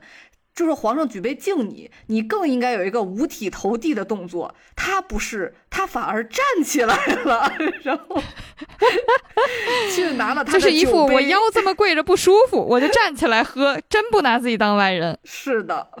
燕窝鸭子之后呢，皇上就提起来之前年羹尧的这个军功嘛，就说你只用十五天的时间就打赢了敌人那个罗布赞丹京啊，你用了十五日的时间就已经打败了他，这八个月以来逐步的扫清了残余敌军啊，这个时间其实已经是一个值得让人怀疑的时间了，因为你打你哪有打仗半个月扫清残余磨蹭了八个月的道理啊？我记得当时那个书上说，当年羹尧成为了。总领四省军务的大将军之后，他也成为了清代第四个汉军旗的大将军。前面三个人是谁呢？是孔有德、吴三桂和尚之信呢。除了仰靠自重，武将还有一个让人忌讳的点，就是将在外，军令有所不受。皇帝就是在宫里面，他对于在外的这些武将其实是很忌惮，然后同时呢又很难控制的啊。这年羹尧就花了十五天，人都打完了，然后八个月的时间都不回来，这其实让人很担心的。所以，其实，在剧情里面，他也曾经让自己的这个亲信的亲王果郡王去川蜀一带。啊，当时果郡王说是游山玩水，但是当他回来和皇上在宫里下棋的时候，其实是在汇报军务，就是汇报不能叫汇报军务吧，就是汇报他这次出去的时候看到的当地的见闻。什么当当地的官员只知道有年大将军，不知道有皇上啊。其实皇上那个时候就已经开始对于年羹尧长时间不回去，在外布局自己的政治势力这件事情非常不满，也非常警惕了。是的，而且是这样的。咱们看第一集的时候，年羹尧那个时候不是皇上刚登基嘛？其实他后来就走了，他就出兵去青海了。这次呢是皇上登基之后，就是他又回来，第一次回来，所以这中间也其实已经隔了两年多了。然后他和皇上的关系为什么变得现在不像以前那么温情脉脉了呢？一个是就是皇上以前可能光听别人说，哎呀，年大将军怎么怎么狂，他没有感受过。哦 这次他两年多不见，你都快抽我大嘴巴子了，皇上是得不高兴。是的，然后皇上这回真的是亲眼的。设身处地的、面对面的体验到了他有多狂，而且呢，皇上刚登基的时候，他是从一个就是不被看好的王爷，刚刚变成皇上，其实他的身份还没有完全转变过来，就是他还没有享受过这个上位者这个权力在握的这个感觉，所以那个时候呢，即使年羹有点狂，他还指着年羹尧，所以他就没有那么反感。但是现在不一样了，他已经稳坐。皇位快三年了，而且他手里也培养了一些他自己的这个班底了，所以他已经享受到了这个皇帝至高无上的感觉了。这时候，哎，他又非常狂的回来了，皇上就其实还是很受不了。对，在这段饭局最后，年羹尧还干了一件事情。当时呢，两个人就聊起来最近的军务。呃，年羹尧就说，进京之前，我听说卓子山一带那边有一个谢尔苏部落啊，最近又蠢蠢欲动，我觉得可能得收拾一下。皇上当然又表现的百分之百信任嘛，就说你有你在，我肯定是不用担心的啊。虽然其实年羹尧这话也有槽点，你在外面花了八个月的时间扫清余孽呀，居然还留了一一个这这个玩意儿，你到底想干啥呢？皇上表现了无限的信任之后，年羹尧是怎么说的？呃，我觉得这个部落呀实在是太小了啊，所以我觉得我去可能有点阵仗过大。我建议啊，你就让我那二儿子年富去。我觉得他这么说吧，他有两个点，一个是他和别的大臣不一样，别的大臣是哎，皇上我给你提建议啊，你看行不行？但是这话从年羹尧说出来就是。哎，这事儿我给你做主了啊，就是这个人吧，你就，而且这个人更重要是他的二儿子，对，这个人还是他的儿子，就感觉他自己不管不光自己要做大做强，他还给他的儿子也要谋一些军功，让儿子也迅速的崛起，嗯，接他的班儿啊，不仅是养寇自重，而且已经是养寇给孩子练兵了。而且说到年羹尧特别狂这个事儿啊，就是。我觉得我看那个书，他特别逗。他说的是，他是这么形容年羹尧这次进京的：说这一次他进京停留的时间较长，足够他把所有该得罪的人当面得罪干净。然后，我觉得在《甄嬛传》的这个剧情里面，就是年羹尧不多的出场。但也完成了这个艰巨的任务。比如说，这段我有印象啊，嗯，这段印象实在是太深刻了。他甚至都不是说时间短，他而且是恨不得站在同一个地方，他就把得罪了两个非常重要的人。那天正好是果郡王和皇上正在聊事情啊，然后呢，年羹尧来的时候，门口的苏培盛就说：“年代将军啊，皇上跟果郡王这里面还聊着事儿呢，您在门口稍等一下。”年羹尧当时就非常。昂首挺胸的站在门口，就是正对着门的那个位置，说：“没事我在这儿等就行。”苏培盛还提醒他说：“哎呀，照礼制，您是不能站在这正中间的。”但当然是很婉转的说了一下啊。年羹尧就理都不理，也不换地儿啊。然后呢，办事儿还是苏培盛会办事儿。苏培盛就指挥身边的小太监搬了把椅子过来，摆到了一边去啊。意思就是椅子我都给你搬过来了，您就别站在正中间了呗。年羹尧就看了一眼那椅子，没过去。苏培盛就比划，让小太监再往前挪。哎，不过了，再往前挪，再往前挪，最后已经是恨不得就塞在他屁股底下了。终于，年羹尧坐下了，四舍五入，其实还是坐，还是几乎坐在这个门的正中间啊。他就那么非常潇洒的四仰八叉的坐在那儿，完全不觉得有任何问题。这个时候呢，果郡王就出来了。果郡王出来之后，走到年羹尧跟前儿了，两个人一打照面，年羹尧连站都没站起来啊，然后就非常。高傲的跟果郡王说：“请恕，这个我在在外征战多年，足疾发作啊，我就不能跟你站起来回礼了啊。”这个果郡王脾气也是很好，果郡王大概就说了一下：“哎，年大将军免礼。”啊，打了个哈拉一下，他就走了啊。我就想说，千万别得罪苏公公，真的，不然你不知道自己是怎么死的。因为为等年羹尧一走，苏公公就跟皇上说：“哎呀，年大将军吧，刚才在外边他就是坐等了一下。” 皇上说什么？他是坐等的。苏培盛说：“啊，可不是嘛！果郡王出去的时候，他都没站起来。”我之前看一个人分析，就说年羹尧的缺陷就是典型的技术型人才的缺陷。确实，他带兵打仗是无人可以替代的。然后呢，确实也立下了赫赫战功。嗯，他有一点恃才傲物的感觉，所以他看不起皇上身边的这些所有人，包括苏培盛。啊，他跟皇上吃完饭之后，跟妹妹遛弯的时候，那个华妃还抱怨他说：“你怎么连？”你怎么连苏苏公公都敢用？那可是皇上身边的太监。然后他还特别狂妄的就说：“你也知道，我看不惯这些阉人啊！李白当年都能请高力士脱靴，我这让他加个菜也不算委屈了他啊！他在他眼里呢，就是他扁了，怎么回事？他可能历史没学好吧？知识学不好真的不行啊！但所以最后这个作为一个狂妄的技术型人才，他也确实是被贬下去了嘛。说回来，年世兰啊，就刚才那顿小舅子饭局之后，呃，上面不是留了个线索，就是让年父请兵出战嘛。啊，那次呃那场战呢，果然大获全胜。在后宫里面的体现，就是有一天当皇上又去了华妃那儿的时候呢，华妃就跟皇上聊起来，说：“哎，这个年父这次大胜，皇上您打算怎么封赏他？”当时皇上呢，可能就是。类似于一些给了一些食物上面的封赏啊，年世兰就觉得这不行啊，这可是个人才，你不打算好好用一下这个人才，给他来个 title 嘛？给他封一个好好的官职或者是爵位嘛？就当时华妃就不太满意皇上说的，刚开始说的嘛，然后他就说何不赏个爵位给他吧？皇上呢，其实就感觉被逼迫了嘛，他就但是也不好撕破脸，他就说。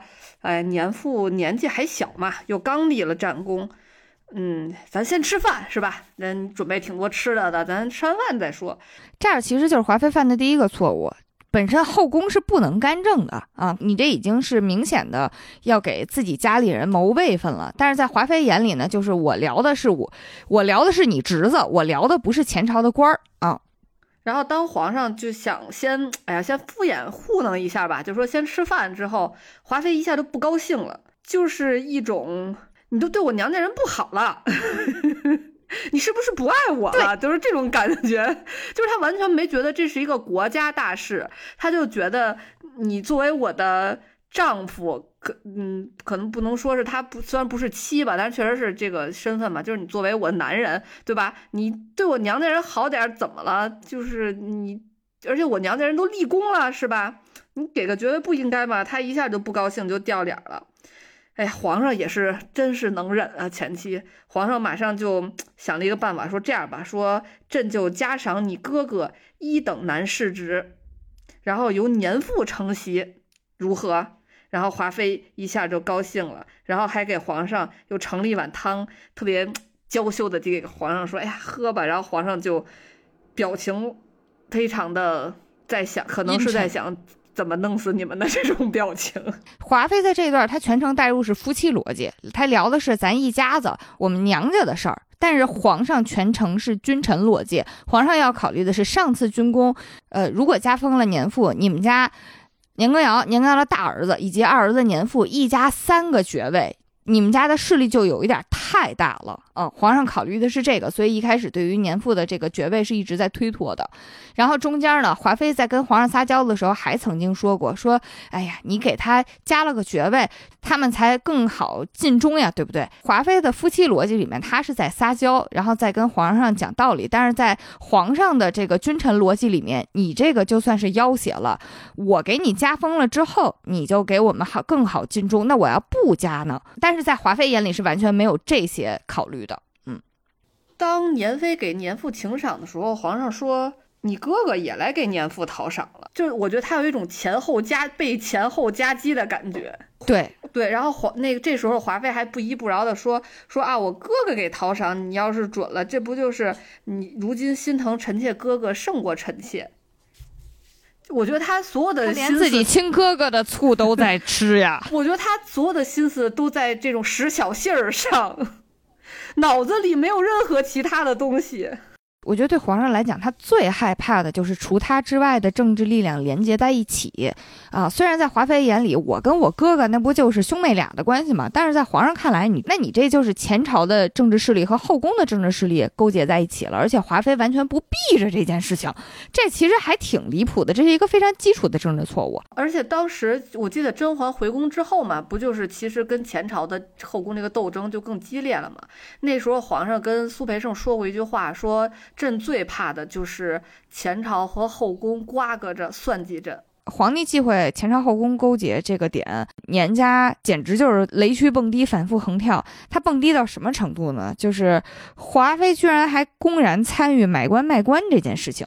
当时的情况是这样的，因为皇上已经给华妃他们宫里的月钱减半了。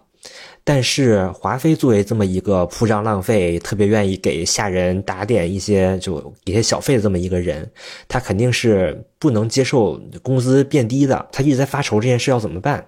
这个时候，其实宋芝给她出了一个主意，她说：“你看那个年羹尧哥哥已经回到北京了，这个时候其实想找哥哥办事的人特别多，但是他们呢，哎，都见不到哥哥，都排不上号。”但这个时候，如果说你作为中间商，收点钱，然后把这个人再引荐给你哥，帮他把事儿办了，是不是你就能多挣一点？于是华妃就在这个时候做起了这种中间商赚差价这么一个。就是我觉得这也是体现华妃这个脑子实在是不太行。就是我不懂她的脑回路，就是你哥收点钱就很可以了。他还也要亲自收，而且他竟然还能听宋芝说什么鬼话，说你看这些人经您推荐引荐给大将军，大将军也好的也能再推荐给皇上，也真是为国家选才做贡献呀。就这种鬼话，他都觉得哦，我觉得是这么回事儿，真的是脑子一点都不转的。他也不是一开始就信的，因为。我觉得玉玉坤宫真是神了，就是这个买官的整个已经形成产业链了。当时是，呃，宋芝跟华妃俩人梳头的时候，一边算账，说最近花了多少钱，就说缺钱。华妃一说缺钱，宋芝当时递话的时候递的还是周宁海的话，合着就是他们这一门上下，从太监到宫女到这个华妃本人，全部都参与啊。然后呢，这个宋芝是最开始先提的，说这次递话的人呢是赵之元啊。其实华妃的第一反应是挺理智的，她说：“这个人不行，这个人是我哥哥要罢免的啊。然后你现在，我也不能让我哥哥出尔反尔，就一下在跟皇上面前说要再用他呀啊！但是华妃的清醒大概保持了五秒最多，因为宋芝后面就说说赵之元是这么说的，呃，只要跟大将军见上一面，给五万啊，如果能恢复原职，再给五万。他们给的实在是太多了，主要是我感觉这个赵之元。非常成功的挑起了华妃娘娘的好奇心，因为她说她只说一句话，华妃相当于对一句话让男人花了十八万，有一种三句话我让男人为我花了十八万，是这个理儿。华妃当场就说：“哦，那就把钱收下吧，我倒要看看。”这到底一句话怎么就能说动我哥？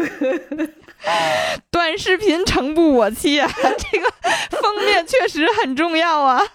然后在后面一扭脸，就已经是这个年大将军求见皇上了。这年大将军求见皇上的这个方式，其实就是我们刚才讲过的堵门，然后见着果郡王不起来，足疾发作那段。年羹尧一进去之后，就跟皇上提要用赵之元。最开始呢，皇上说已经革职了。啊，刚革职我又重新启用，以后就没人听我话了呀！年羹尧马上就退了一句，说：“那咱可以给他换个职位。”年羹尧当时说的是：“如果因为臣的失察，导致这个有才之士、有能之臣不能为国效力，那臣就罪该万死了。”那不就是威胁皇上吗？那皇上就说：“你是真的执意如此吗？”年羹尧非常的坚持，啊，皇上也看出来这个。肯定是没少收啊，钱应该是挺多的。皇上就不发表意见了，让年羹尧说：“那你看咱许他个什么官职？”然后年羹尧就直接说了：“许咱们许他个工部的位置。”然后皇上就同意了嘛。我感觉皇上全程的那个对话和表情都是：“我再给你一次机会啊，好，我再给你一次机会啊，你确定吗？”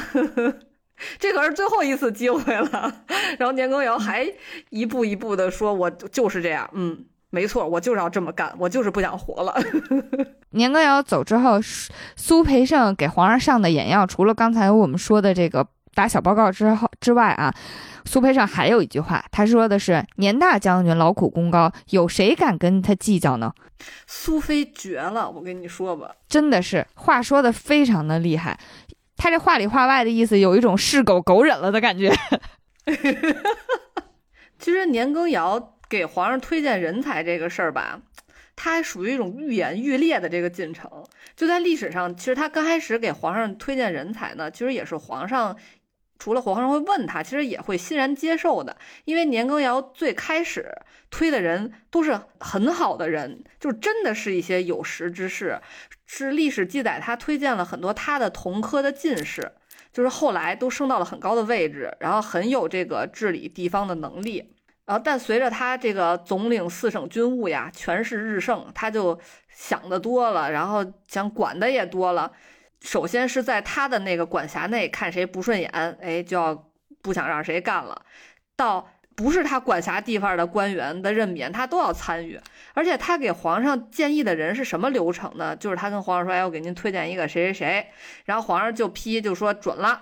然后就发到吏部，不是吏部管官员任命这事儿吗？但是其实这是不是正常的官员任免流程？应该是吏部那边考核，对吧？然后定定完给皇上，皇上决定了，然后吏部去办这个事儿，这才是正常的。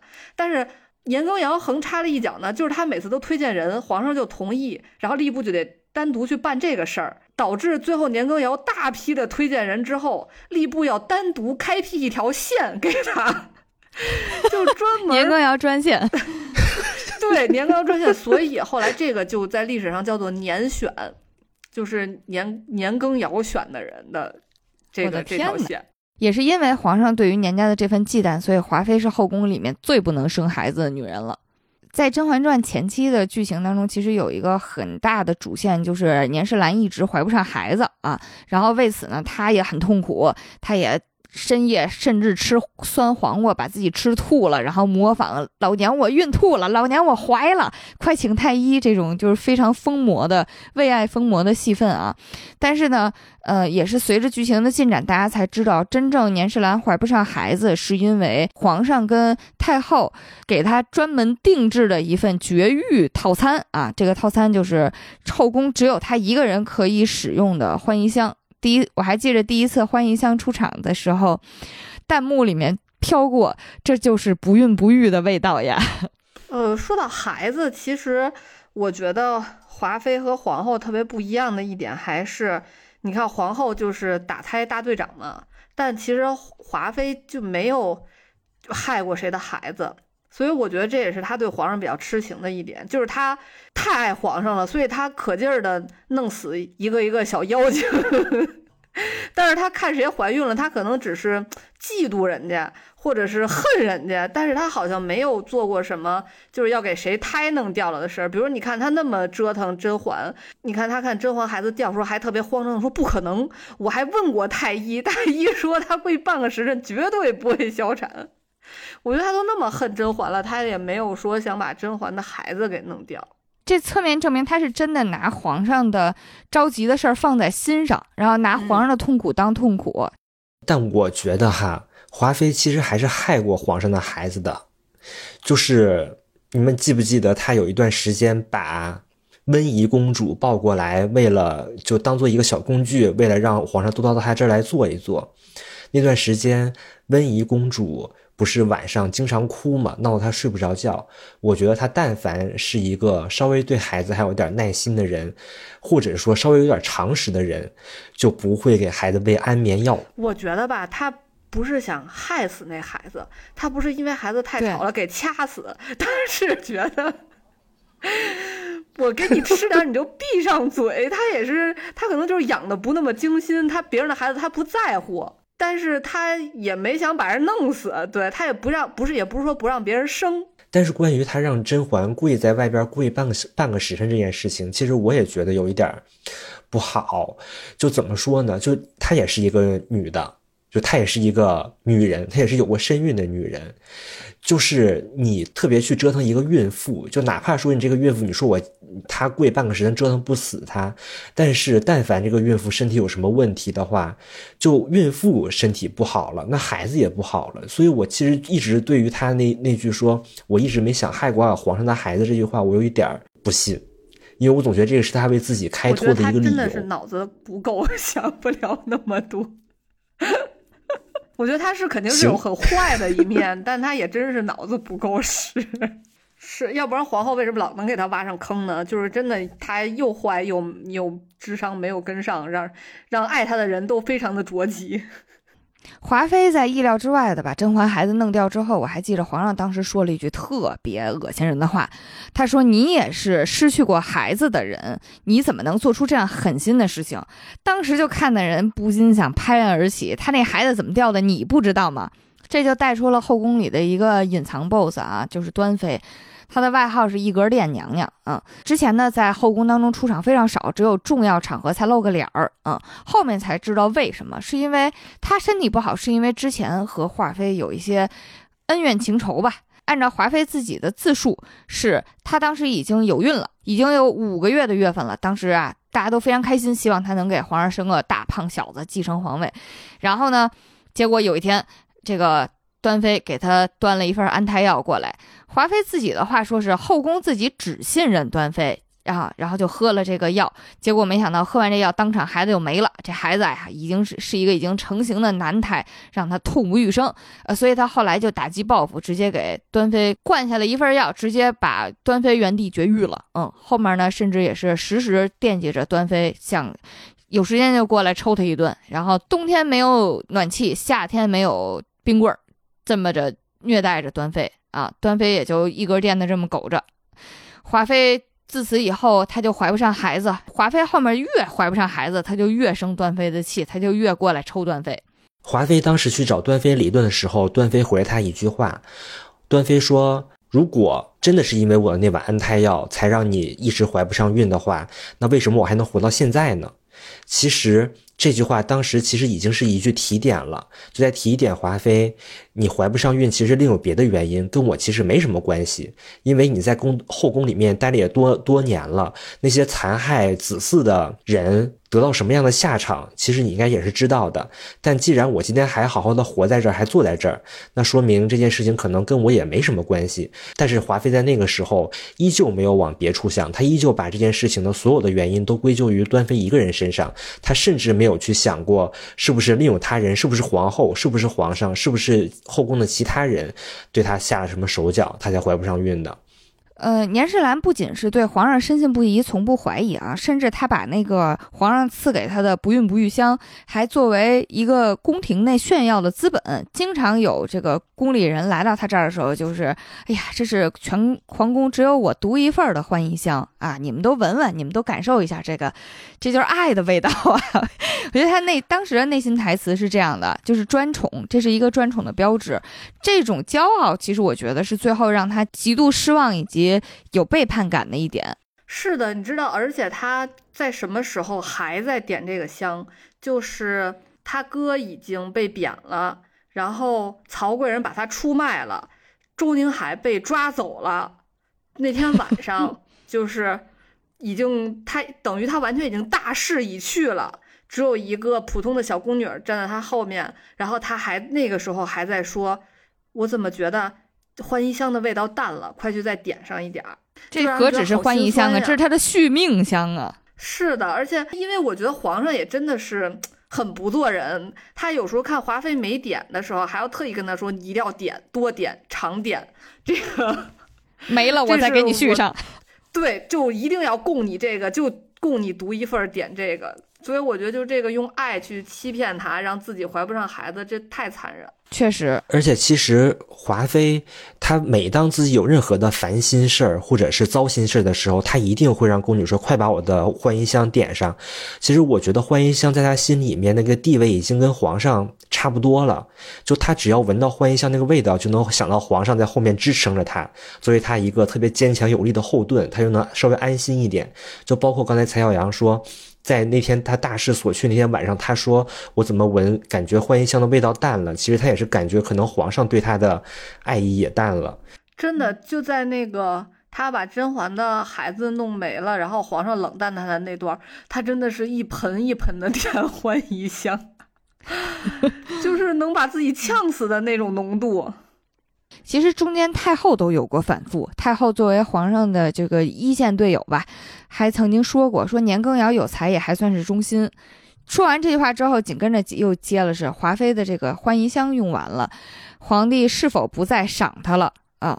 其实就是留个话口，就是你现现在要让他生，要不然咱也就让他生了啊。结果皇上说的是这么多年他都用惯了，自然是要赏给他的。嗯，后面其实在看这句话的时候，就会觉得皇上是真的挺狠心的。就是因为前面欢宜香的戏份和皇上在严世兰面前就是拼命 Q 欢宜香的这份恩宠次数太多了，以至于最后当年世兰知道真相的时候，其实他是非常非常痛苦的。当时的情况是，年家已经彻底覆灭了，年羹尧被赐死，然后年羹尧的孩子都已经被斩斩首了，啊，其实当时事情到了这一步的时候，皇上还是没想弄死华妃的啊，因为他跟华妃确实有真感情，在皇上自己的盘算里呢，他一直觉得，OK，你们家你们家没人啦，现在咱俩可以好好谈恋爱啦，我就可以没有后顾之忧的啊，我就宠你，回头你这就给你就。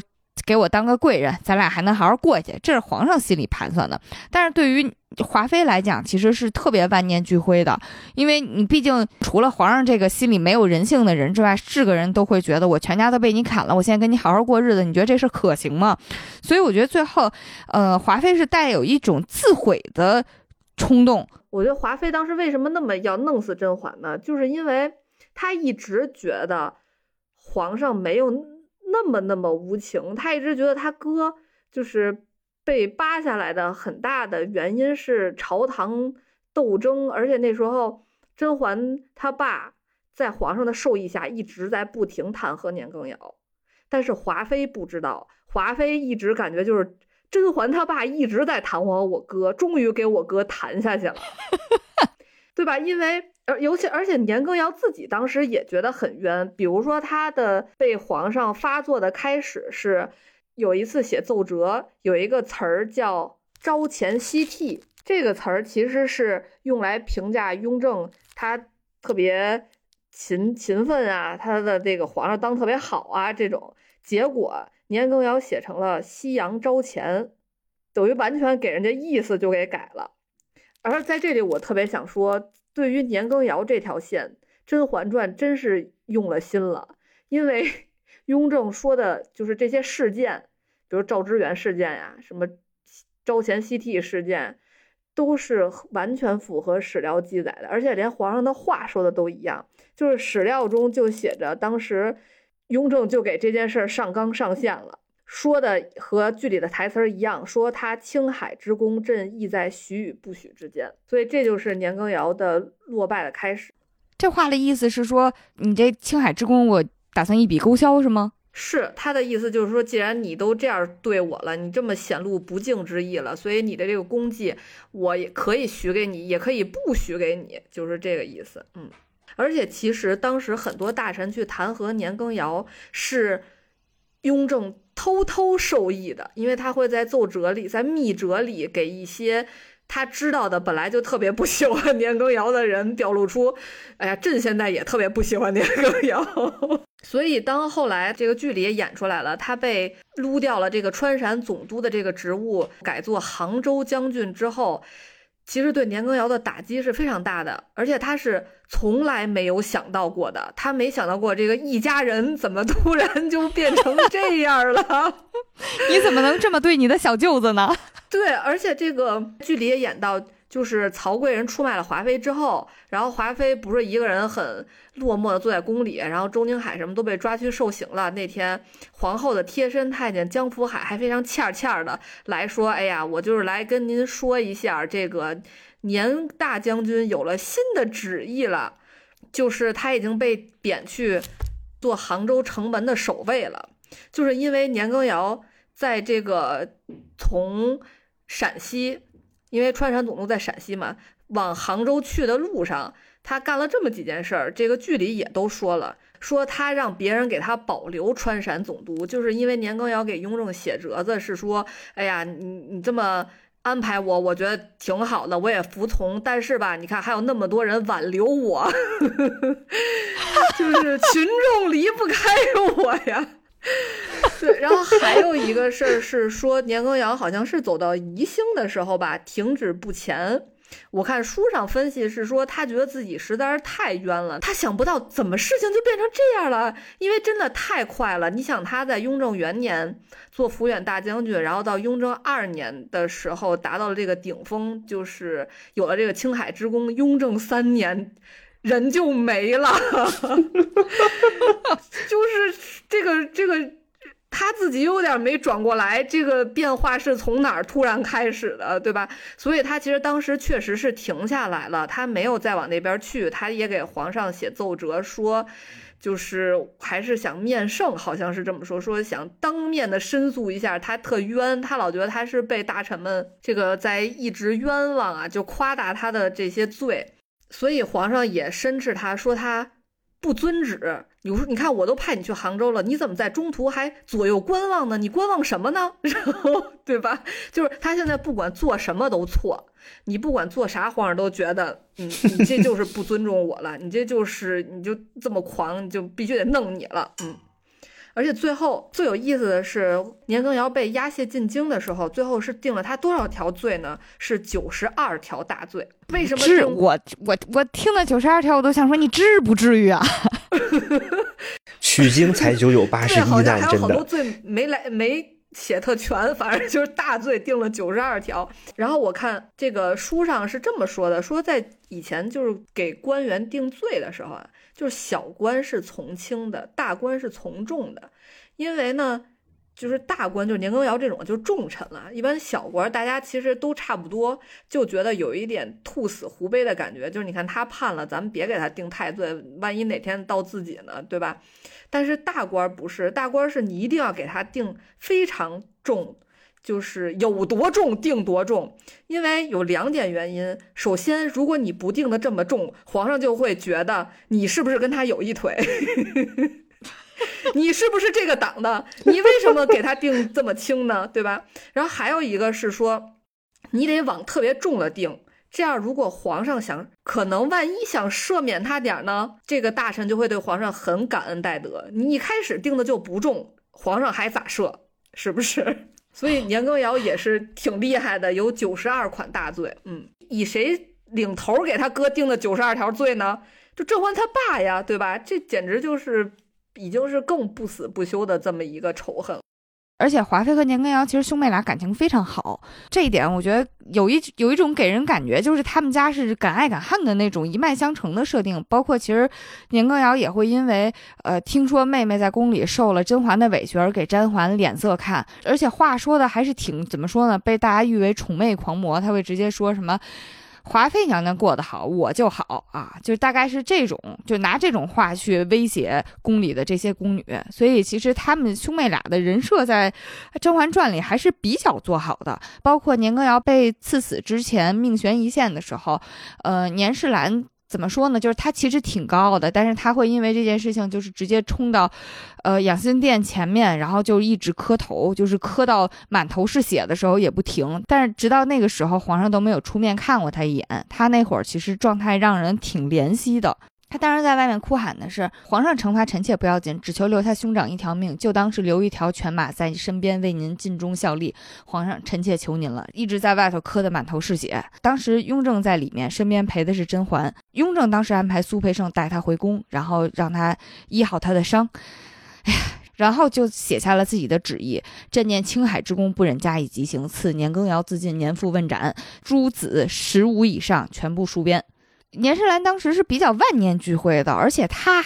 那个时候恨毒了甄嬛，他觉得是甄嬛以及背后的那个甄远道，他们这一支儿害死了自己的哥哥，所以他最后呢指使团队里的这个小太监，然后放火烧了碎玉轩。当时甄嬛发现之后，也是演了一出苦肉计，这样好在皇上面前求你看看，华妃即使到了这一步还要置我于死地，你给个说法吧。现在年羹尧家也没了，你不能还护着他了吧？你没有借口了，你不要再搪塞我了，你该处理他了啊！所以皇上当时也是挺，皇上当时也是非常。烦的，就是到了这一步，年妃你为什么还要作死？那就这样，那我也只能给个公道了嘛。啊，皇上当时就下了道旨，说那就赐死年妃吧。啊，就不用再跟我回报了，你们这事儿就偷摸处理了就行。我觉得其实皇上这句话也是值得玩味的，因为他相当于他对于，因为他对于华妃的感情，所以他没有办法说啊亲自跟华妃说我要赐死你啊，所以他把这个烫手的山芋甩了出去。另一边呢，华妃也是非常刚烈，因为他始终坚信皇上对自己有感情，他不可能，皇上不可能赐死我，没有他的手谕，没有他的这个亲自来跟我说，我根本就不可能去死。所以当时华妃在自尽的，在理论自尽的现场一直在疯狂的叫嚣，然后死活不愿意就死啊。呃，苏培盛也没辙，毕竟皇上的命令是赐死，嗯，我也不能真的把皇上真爱的这个女人给弄死，所以苏培盛没有办法。但是甄嬛其实是能感受到威胁的，因为她了解皇上，她也了解华妃。华妃这么刚烈的性子，就跟你磨着，我就是不去死，你能把我怎么样呢？但是皇上的个性呢，又是属于按照《甄嬛传》里的话说，见面三分情，见面了就真就不一定能有什么转机。他们要这么耗着耗着耗着，万一哪天皇上心情好了，大赦天下，年妃不就又活了吗？所以甄嬛当时的决定就是，我一定要亲自去戳破华妃的幻想，然后我必须要送你一步。于是甄嬛就直接去跟华妃娘娘一 v 一了。当时甄嬛是直接去和华妃进行了一个一 v 一的对线。呃，我觉得这一段甄嬛简直就是毅力性上身，每个问题都直戳心坎儿。她首先问华妃说。皇上为什么厌恶你？你知道吗？然后华妃说的是，皇上从来都没有厌恶过我，哪怕我犯了再大的错，皇上再生气，他也不舍得不理我太久。然后这个时候，其实甄嬛也就意识到了，其实华妃并没有自知之明，她也没有对皇上死心。所以，她下一个问题是：那皇上为什么喜欢你呢？就因为你的美貌吗？但是后宫从来都不缺美貌的女人。华妃接的第一句话就是。你是说皇上是因为我是年羹尧的妹妹才加以宠爱吗？但是端妃她也是将门之女。其实我觉得从华妃接这句话的速度和她第一个反应来看，其实我觉得华妃心里，其实在打心底最深处，她是知道这一点的。她一定知道皇上喜欢她。一定有，因为她是因为她是年家的女儿才喜欢她，只不过皇上对她的爱，他觉得实在是太深了，他愿意把这一个因素的优先级排在最低。华妃的心里就是将门之女不新鲜，皇上对我那是有真爱的。你看看端妃那日子过的是什么呀？对，其其实差不多，其实差不多。那接下来甄嬛就回来说：“其实你自己都心里都清楚，你又何必自欺欺人呢？”我觉得这一点从侧面上来讲，就是她对于自己和皇上之间的感情是思思考过无数遍的。我印象特别深的是，之前她刚刚被降了位分啊，然后呢一直盼着赶紧官复原职，能够继续协理六宫的时候，然后结果又闯祸了，所以复位的这件事情就又往后拖了。当时华妃本来是很沮丧的，但是呢转念一想，哎呀，这会儿皇上正需要我哥哥呢，他要是这会儿把把我复位，那肯定是因为哥哥的原因。他不给我复位，那才证明他是拿我当亲老婆。赶紧让我再闻一会儿欢宜香，冷静冷静。我其实觉得甄嬛当时的企图是试图在这个环节就说服华妃，皇上不爱你了啊。但是我觉得爱不爱这事儿，其实相爱中的人自己是有感觉的。所以华妃当时也特别生气，说你胡说，你懂个屁！皇上是爱我的。嗯，然后他就回忆了他在刚入王府的时候，他和皇上之间的一些爱情故事，包括他说当时所有的人都怕他，就他不怕。他和皇上一起骑马，一起射箭。我觉得这个时候也就侧面反映出了，其实，在那个环境下，皇上确实真正的是爱过华妃的。也许在那个短时间内，他是爱过华妃的。那个时候，雍正他也没有成为皇上，他那个时候还是一个王爷，所以那个时候年家的整个势力也没有说过多的危及到他的政权也好，或者他手中的权力也好。而且那个时候，雍正刚刚失去了纯元，他一直处在一个丧妻之痛的这么一个痛苦的情绪里面。也许那个时候，华妃是真正把皇上从失去纯元的那个痛苦的心情中带出来，让他重新拾起。无论是对于感情的自信，还是说对于生活的自信，我觉得华妃当时是有那样一个角色存在的。我觉得华妃跟甄嬛说那个感觉就是，我入王府以来就独得王爷恩宠。王府佳丽三千呐，王爷就宠我，就宠我。我觉得那段华妃对皇上的真情告白真的挺感人的，就是你看着她那种两眼含泪的去回忆以前那些甜蜜，然后尤其是说他讲到自己就是呃怀有身孕的时候，他是非常幸福和喜悦的嗯。然后他还提到了一个重点，就是她说她怀孕那会儿的时候，一开始皇上特开心。然后开心了没两天就不开心了。华妃自己对皇上情绪的解读呢，是因为皇上头两个阿哥都早早的就夭折了，皇上肯定特担心这个啊，所以华妃就非常贴心的跟皇上说：“哎，你别担心，我一定能给你生下一个健康的孩子啊，你千万别担心啊。”不，他说的还是健康的皇子，是不是？对，健康的皇子。哎呀，他更不知道，当 当场把皇上给吓死了啊。然后呢？他就又回忆起来自己当时被这个端妃这个邪恶的女人一碗药下去，孩子就没了，是个成型的男胎，他非常痛苦这件事情，啊！但是其实他提到这个信息点之后，镜头给过甄嬛，甄嬛当时其实表就是他怎么说呢？他感觉抓到了能够伤害华妃的一个非常有力的武器。然后因为我记得当时甄嬛就把话题切到了你没了孩子，你把我孩子也弄没了。他其实是想把话题引到欢宜香的，对。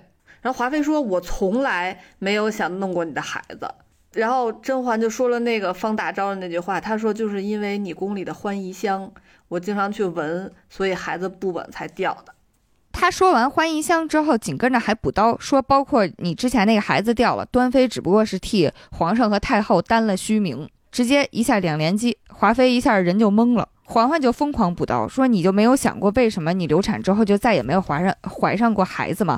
你知不知道那欢宜香里含有大量的麝香？你用了这么多年，当然不会再有孩子了。”我就记得他最狠的一句是说：“皇上是不会让你生下带有年家血统的孩子的。”就感觉年妃在整部剧中惨到了高潮。甄嬛当时就一直在旁边补刀，然后帮华妃串起来她之前脑海里面浮过的那些碎片，但是自己从来没有意识到真相的那些碎片。比如说，如果不是皇上的旨意，那为什么会没有太医告诉过你，你你体内有麝香？如果不是皇上的旨意，那端妃怎么还能保持自己的妃位？虽然这一整段华妃的表演都非常非常出色啊，但是她最后的那个恍然大悟之后的。表现真的挺感人的，他哭着哭着，然后就笑了，看着甄嬛笑个不停，然后就喊着：“皇上，皇上，你害得世兰好苦啊！”直接就撞墙自杀了。我觉得他那个时候笑，可能更多是笑自己。嗯。就是他这么多年对皇上确实是忠心耿耿，而且是那么的爱皇上。他只是文化还不太够，说不出终究是错付了。对，而且这段戏其实整体调度上是非常出色的。如果大家仔细去看那个片段的话，你会发现，当甄嬛进入这个房间之后，整个房间是一个非常昏暗的一个小房间啊。然后唯一的光线光源来自于，呃，华妃正面的面对着的外面的那面墙的窗户，窗户上面打。来一道非常明显的一道日光打在他脸上啊，剩下的部分全部都在黑暗之中。其实从整体画面的设计来讲，它其实暗示的是说，华妃所有的希望都已经破灭了。她人生活着，然后唯一的一点希望和唯一维系自己生命的热情，是在皇上和她之间的那那段真挚的爱情方面啊，那是她唯一的指望。所以在她向甄嬛讲述她和皇上之前的那些恩爱的过往的时候，她全部都是面向。着光芒的那一面，脸上都打着那种有点不真实的光线，然后把它照得非常的梦幻啊。然后甄嬛走在他的侧面，当甄嬛向他质问你孩子的事情的时候，他算是。刚刚开始面对真相，所以他是半张脸在光线中的啊。他那个时候已经开始，就是那个时候，他生命之光已经逐渐从他生命之中走出去了。当甄嬛真正把所有的真相都告诉他，他自己也完全恍然大悟之后，他就面向墙，背对着光，直接撞死了啊。其实这个是一个特别典型的，从场面调度上来讲，衬托人物心情的片段。我觉得这段真的还挺精彩的。我觉得这个是我。看很多遍甄嬛，但不太敢反复看的场景，可能就会直接跳过，因为第一遍就被惨死了。另外，其实华妃之死给甄嬛和皇上之间确实也埋下了一个隐患啊，因为原本皇上的安排和年世兰的个性结合起来，年世兰本来有一线生机是不死的，有可能就熬着嘛啊，但是由于甄嬛给他补了刀。呃，尤其其实甄嬛，我觉得补的刀并不是正确的。嗯，以甄嬛的智慧，她能够体会出来三点：第一点是雍正和年世兰之间有真感情啊；第二点是，呃，雍正有可能是留着年世兰，然后未来把他给耗成一个复位的一个状态。虽然不可能再复回妃位那么高了，但是好歹两个人还能两情相悦啊。然后第三点是以年世兰的个性，如果活下来了，他和甄嬛还是会不死不休的这么斗下去啊，所以甄嬛才会想直接。一刀把年世兰捅死，呃，他告诉年世兰的既是真相，但其实也不是真相，啊，甄嬛知道年世兰是指着爱活的，所以他就把他这个爱的幻想全部都掐死了，嗯，这一点在之前在后宫一块看戏的时候，其实也有铺垫，因为他们当时点了一出戏《范梨花》，然后呢，在这个点这出戏的时候。呃，华妃当时在底下特别嚣张的就点评说，这个范梨花还是太傻了，老公都爱上别人了啊，她还在这耗着。我要是她，我就离开家，我绝对不会放任一个不爱我的男人在身边什么的。她就表疯狂表了一通态。其实她当时是想点皇后。啊，但其实侧面也体现了他自己的个性，就是如果没有爱的话，我宁愿去死，宁愿离开。啊，这其实已经在给他自己的命运埋下伏笔了。包括他的死，其实给甄嬛留下了隐患，因为年世兰死的比较惨烈，他是撞墙而死的。皇上给他的赐死的三条路，他一个都没有选。他这么惨烈的离去，以苏培盛那么精明的人，后面一定再会去跟皇上汇报，然后汇报的时候就会说清楚现场的情况，这样在皇上心里就会有刺，就是。我想留年世兰一条命，然后被你活活给聊死了啊！反正听完华妃整个这一个，她最后结局的这一个经历啊，就感觉这个人还是挺唏嘘的。就虽然她之前确实坏事做尽，她确实有很多不好的地方，但是她整个人这个结局还是很悲壮的，而且能感觉到她还是一个非常敢爱敢恨的人，而且可能也正是因为她整个。就她作为华妃这么一个人吧，然后以及她和雍正之前的很多过往，以及他们的感情，也就使得华妃是在雍正的是第二个有手办的人，就是我们的拽妃，就是，对，就是就就是雍正照着那个华妃的那个整体的样子和感觉找的，所以也就能感觉到，其实雍正还是真正的非常爱她的，仅次于纯元吧，可能。我觉得华妃和雍正之间的这个感情，从侧面上也证明了，就是这种，呃，皇权对于人性的摧残。就是，呃，虽然皇上是一个花心大萝卜，然后谁都喜欢，但是他和华妃之间确实是有真感情的，就是因为中间夹杂了太多的政治势力的权衡，然后包括他个人的猜忌，所以才断送了他俩的感情以及年世兰的性命。所以从这个侧面上来讲，华妃真的是一个非常惨烈的牺牲品。嗯。今天关于华妃的内容就进行到这儿了啊！我们后面还有一个小小的不正经环节。最近我看到网上流行了一种叫把甄嬛当做八卦讲给朋友听，就是它就变成了这样一个故事，就是说，哎，我跟你说，我有个朋友，她就和老公离婚了，哎呀，还净身出户。就为什么离呢？因为她发现老公不仅有好多的爱人，而且以前对她的那个深情啊，都是骗她的。哎，净身出户也是没办法，她老公家势力太大。后来吧，离了婚之后，被她老公弟弟知道了，就找我这朋友去了，俩人就好了。这时候对面人说：“啊，就好了。”然后他就说：“ 说对呀，说结果好没多久，那个她前夫的弟弟就出车祸了。这时候我那朋友就发现自己怀孕了，就怎么办呢？”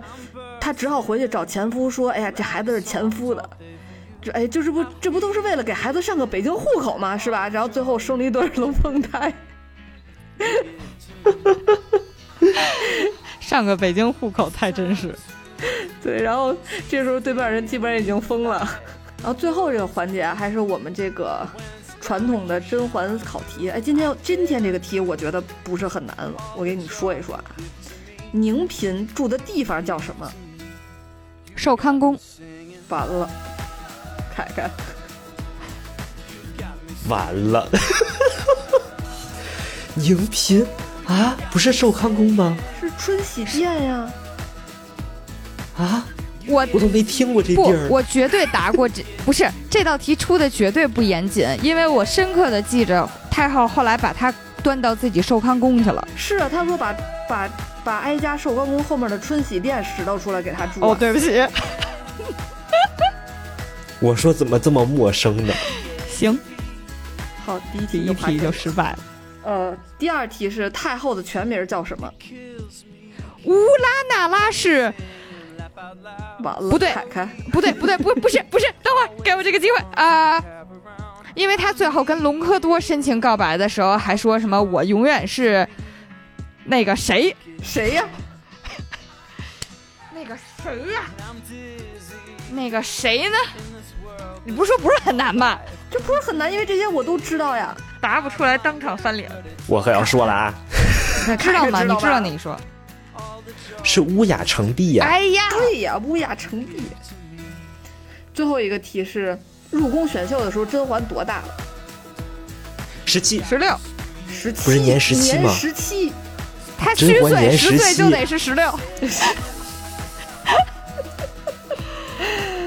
虚岁都往上虚，没有说往下虚的好吗？对啊，他虚岁十七，虚岁十七，所以他真实是十六，行吧，行吧，行吧。整段垮掉。哎整段垮掉。哎呦，行，就这样吧，我们下期再见。再再见。我要不给你录一个，今天的题都比较难。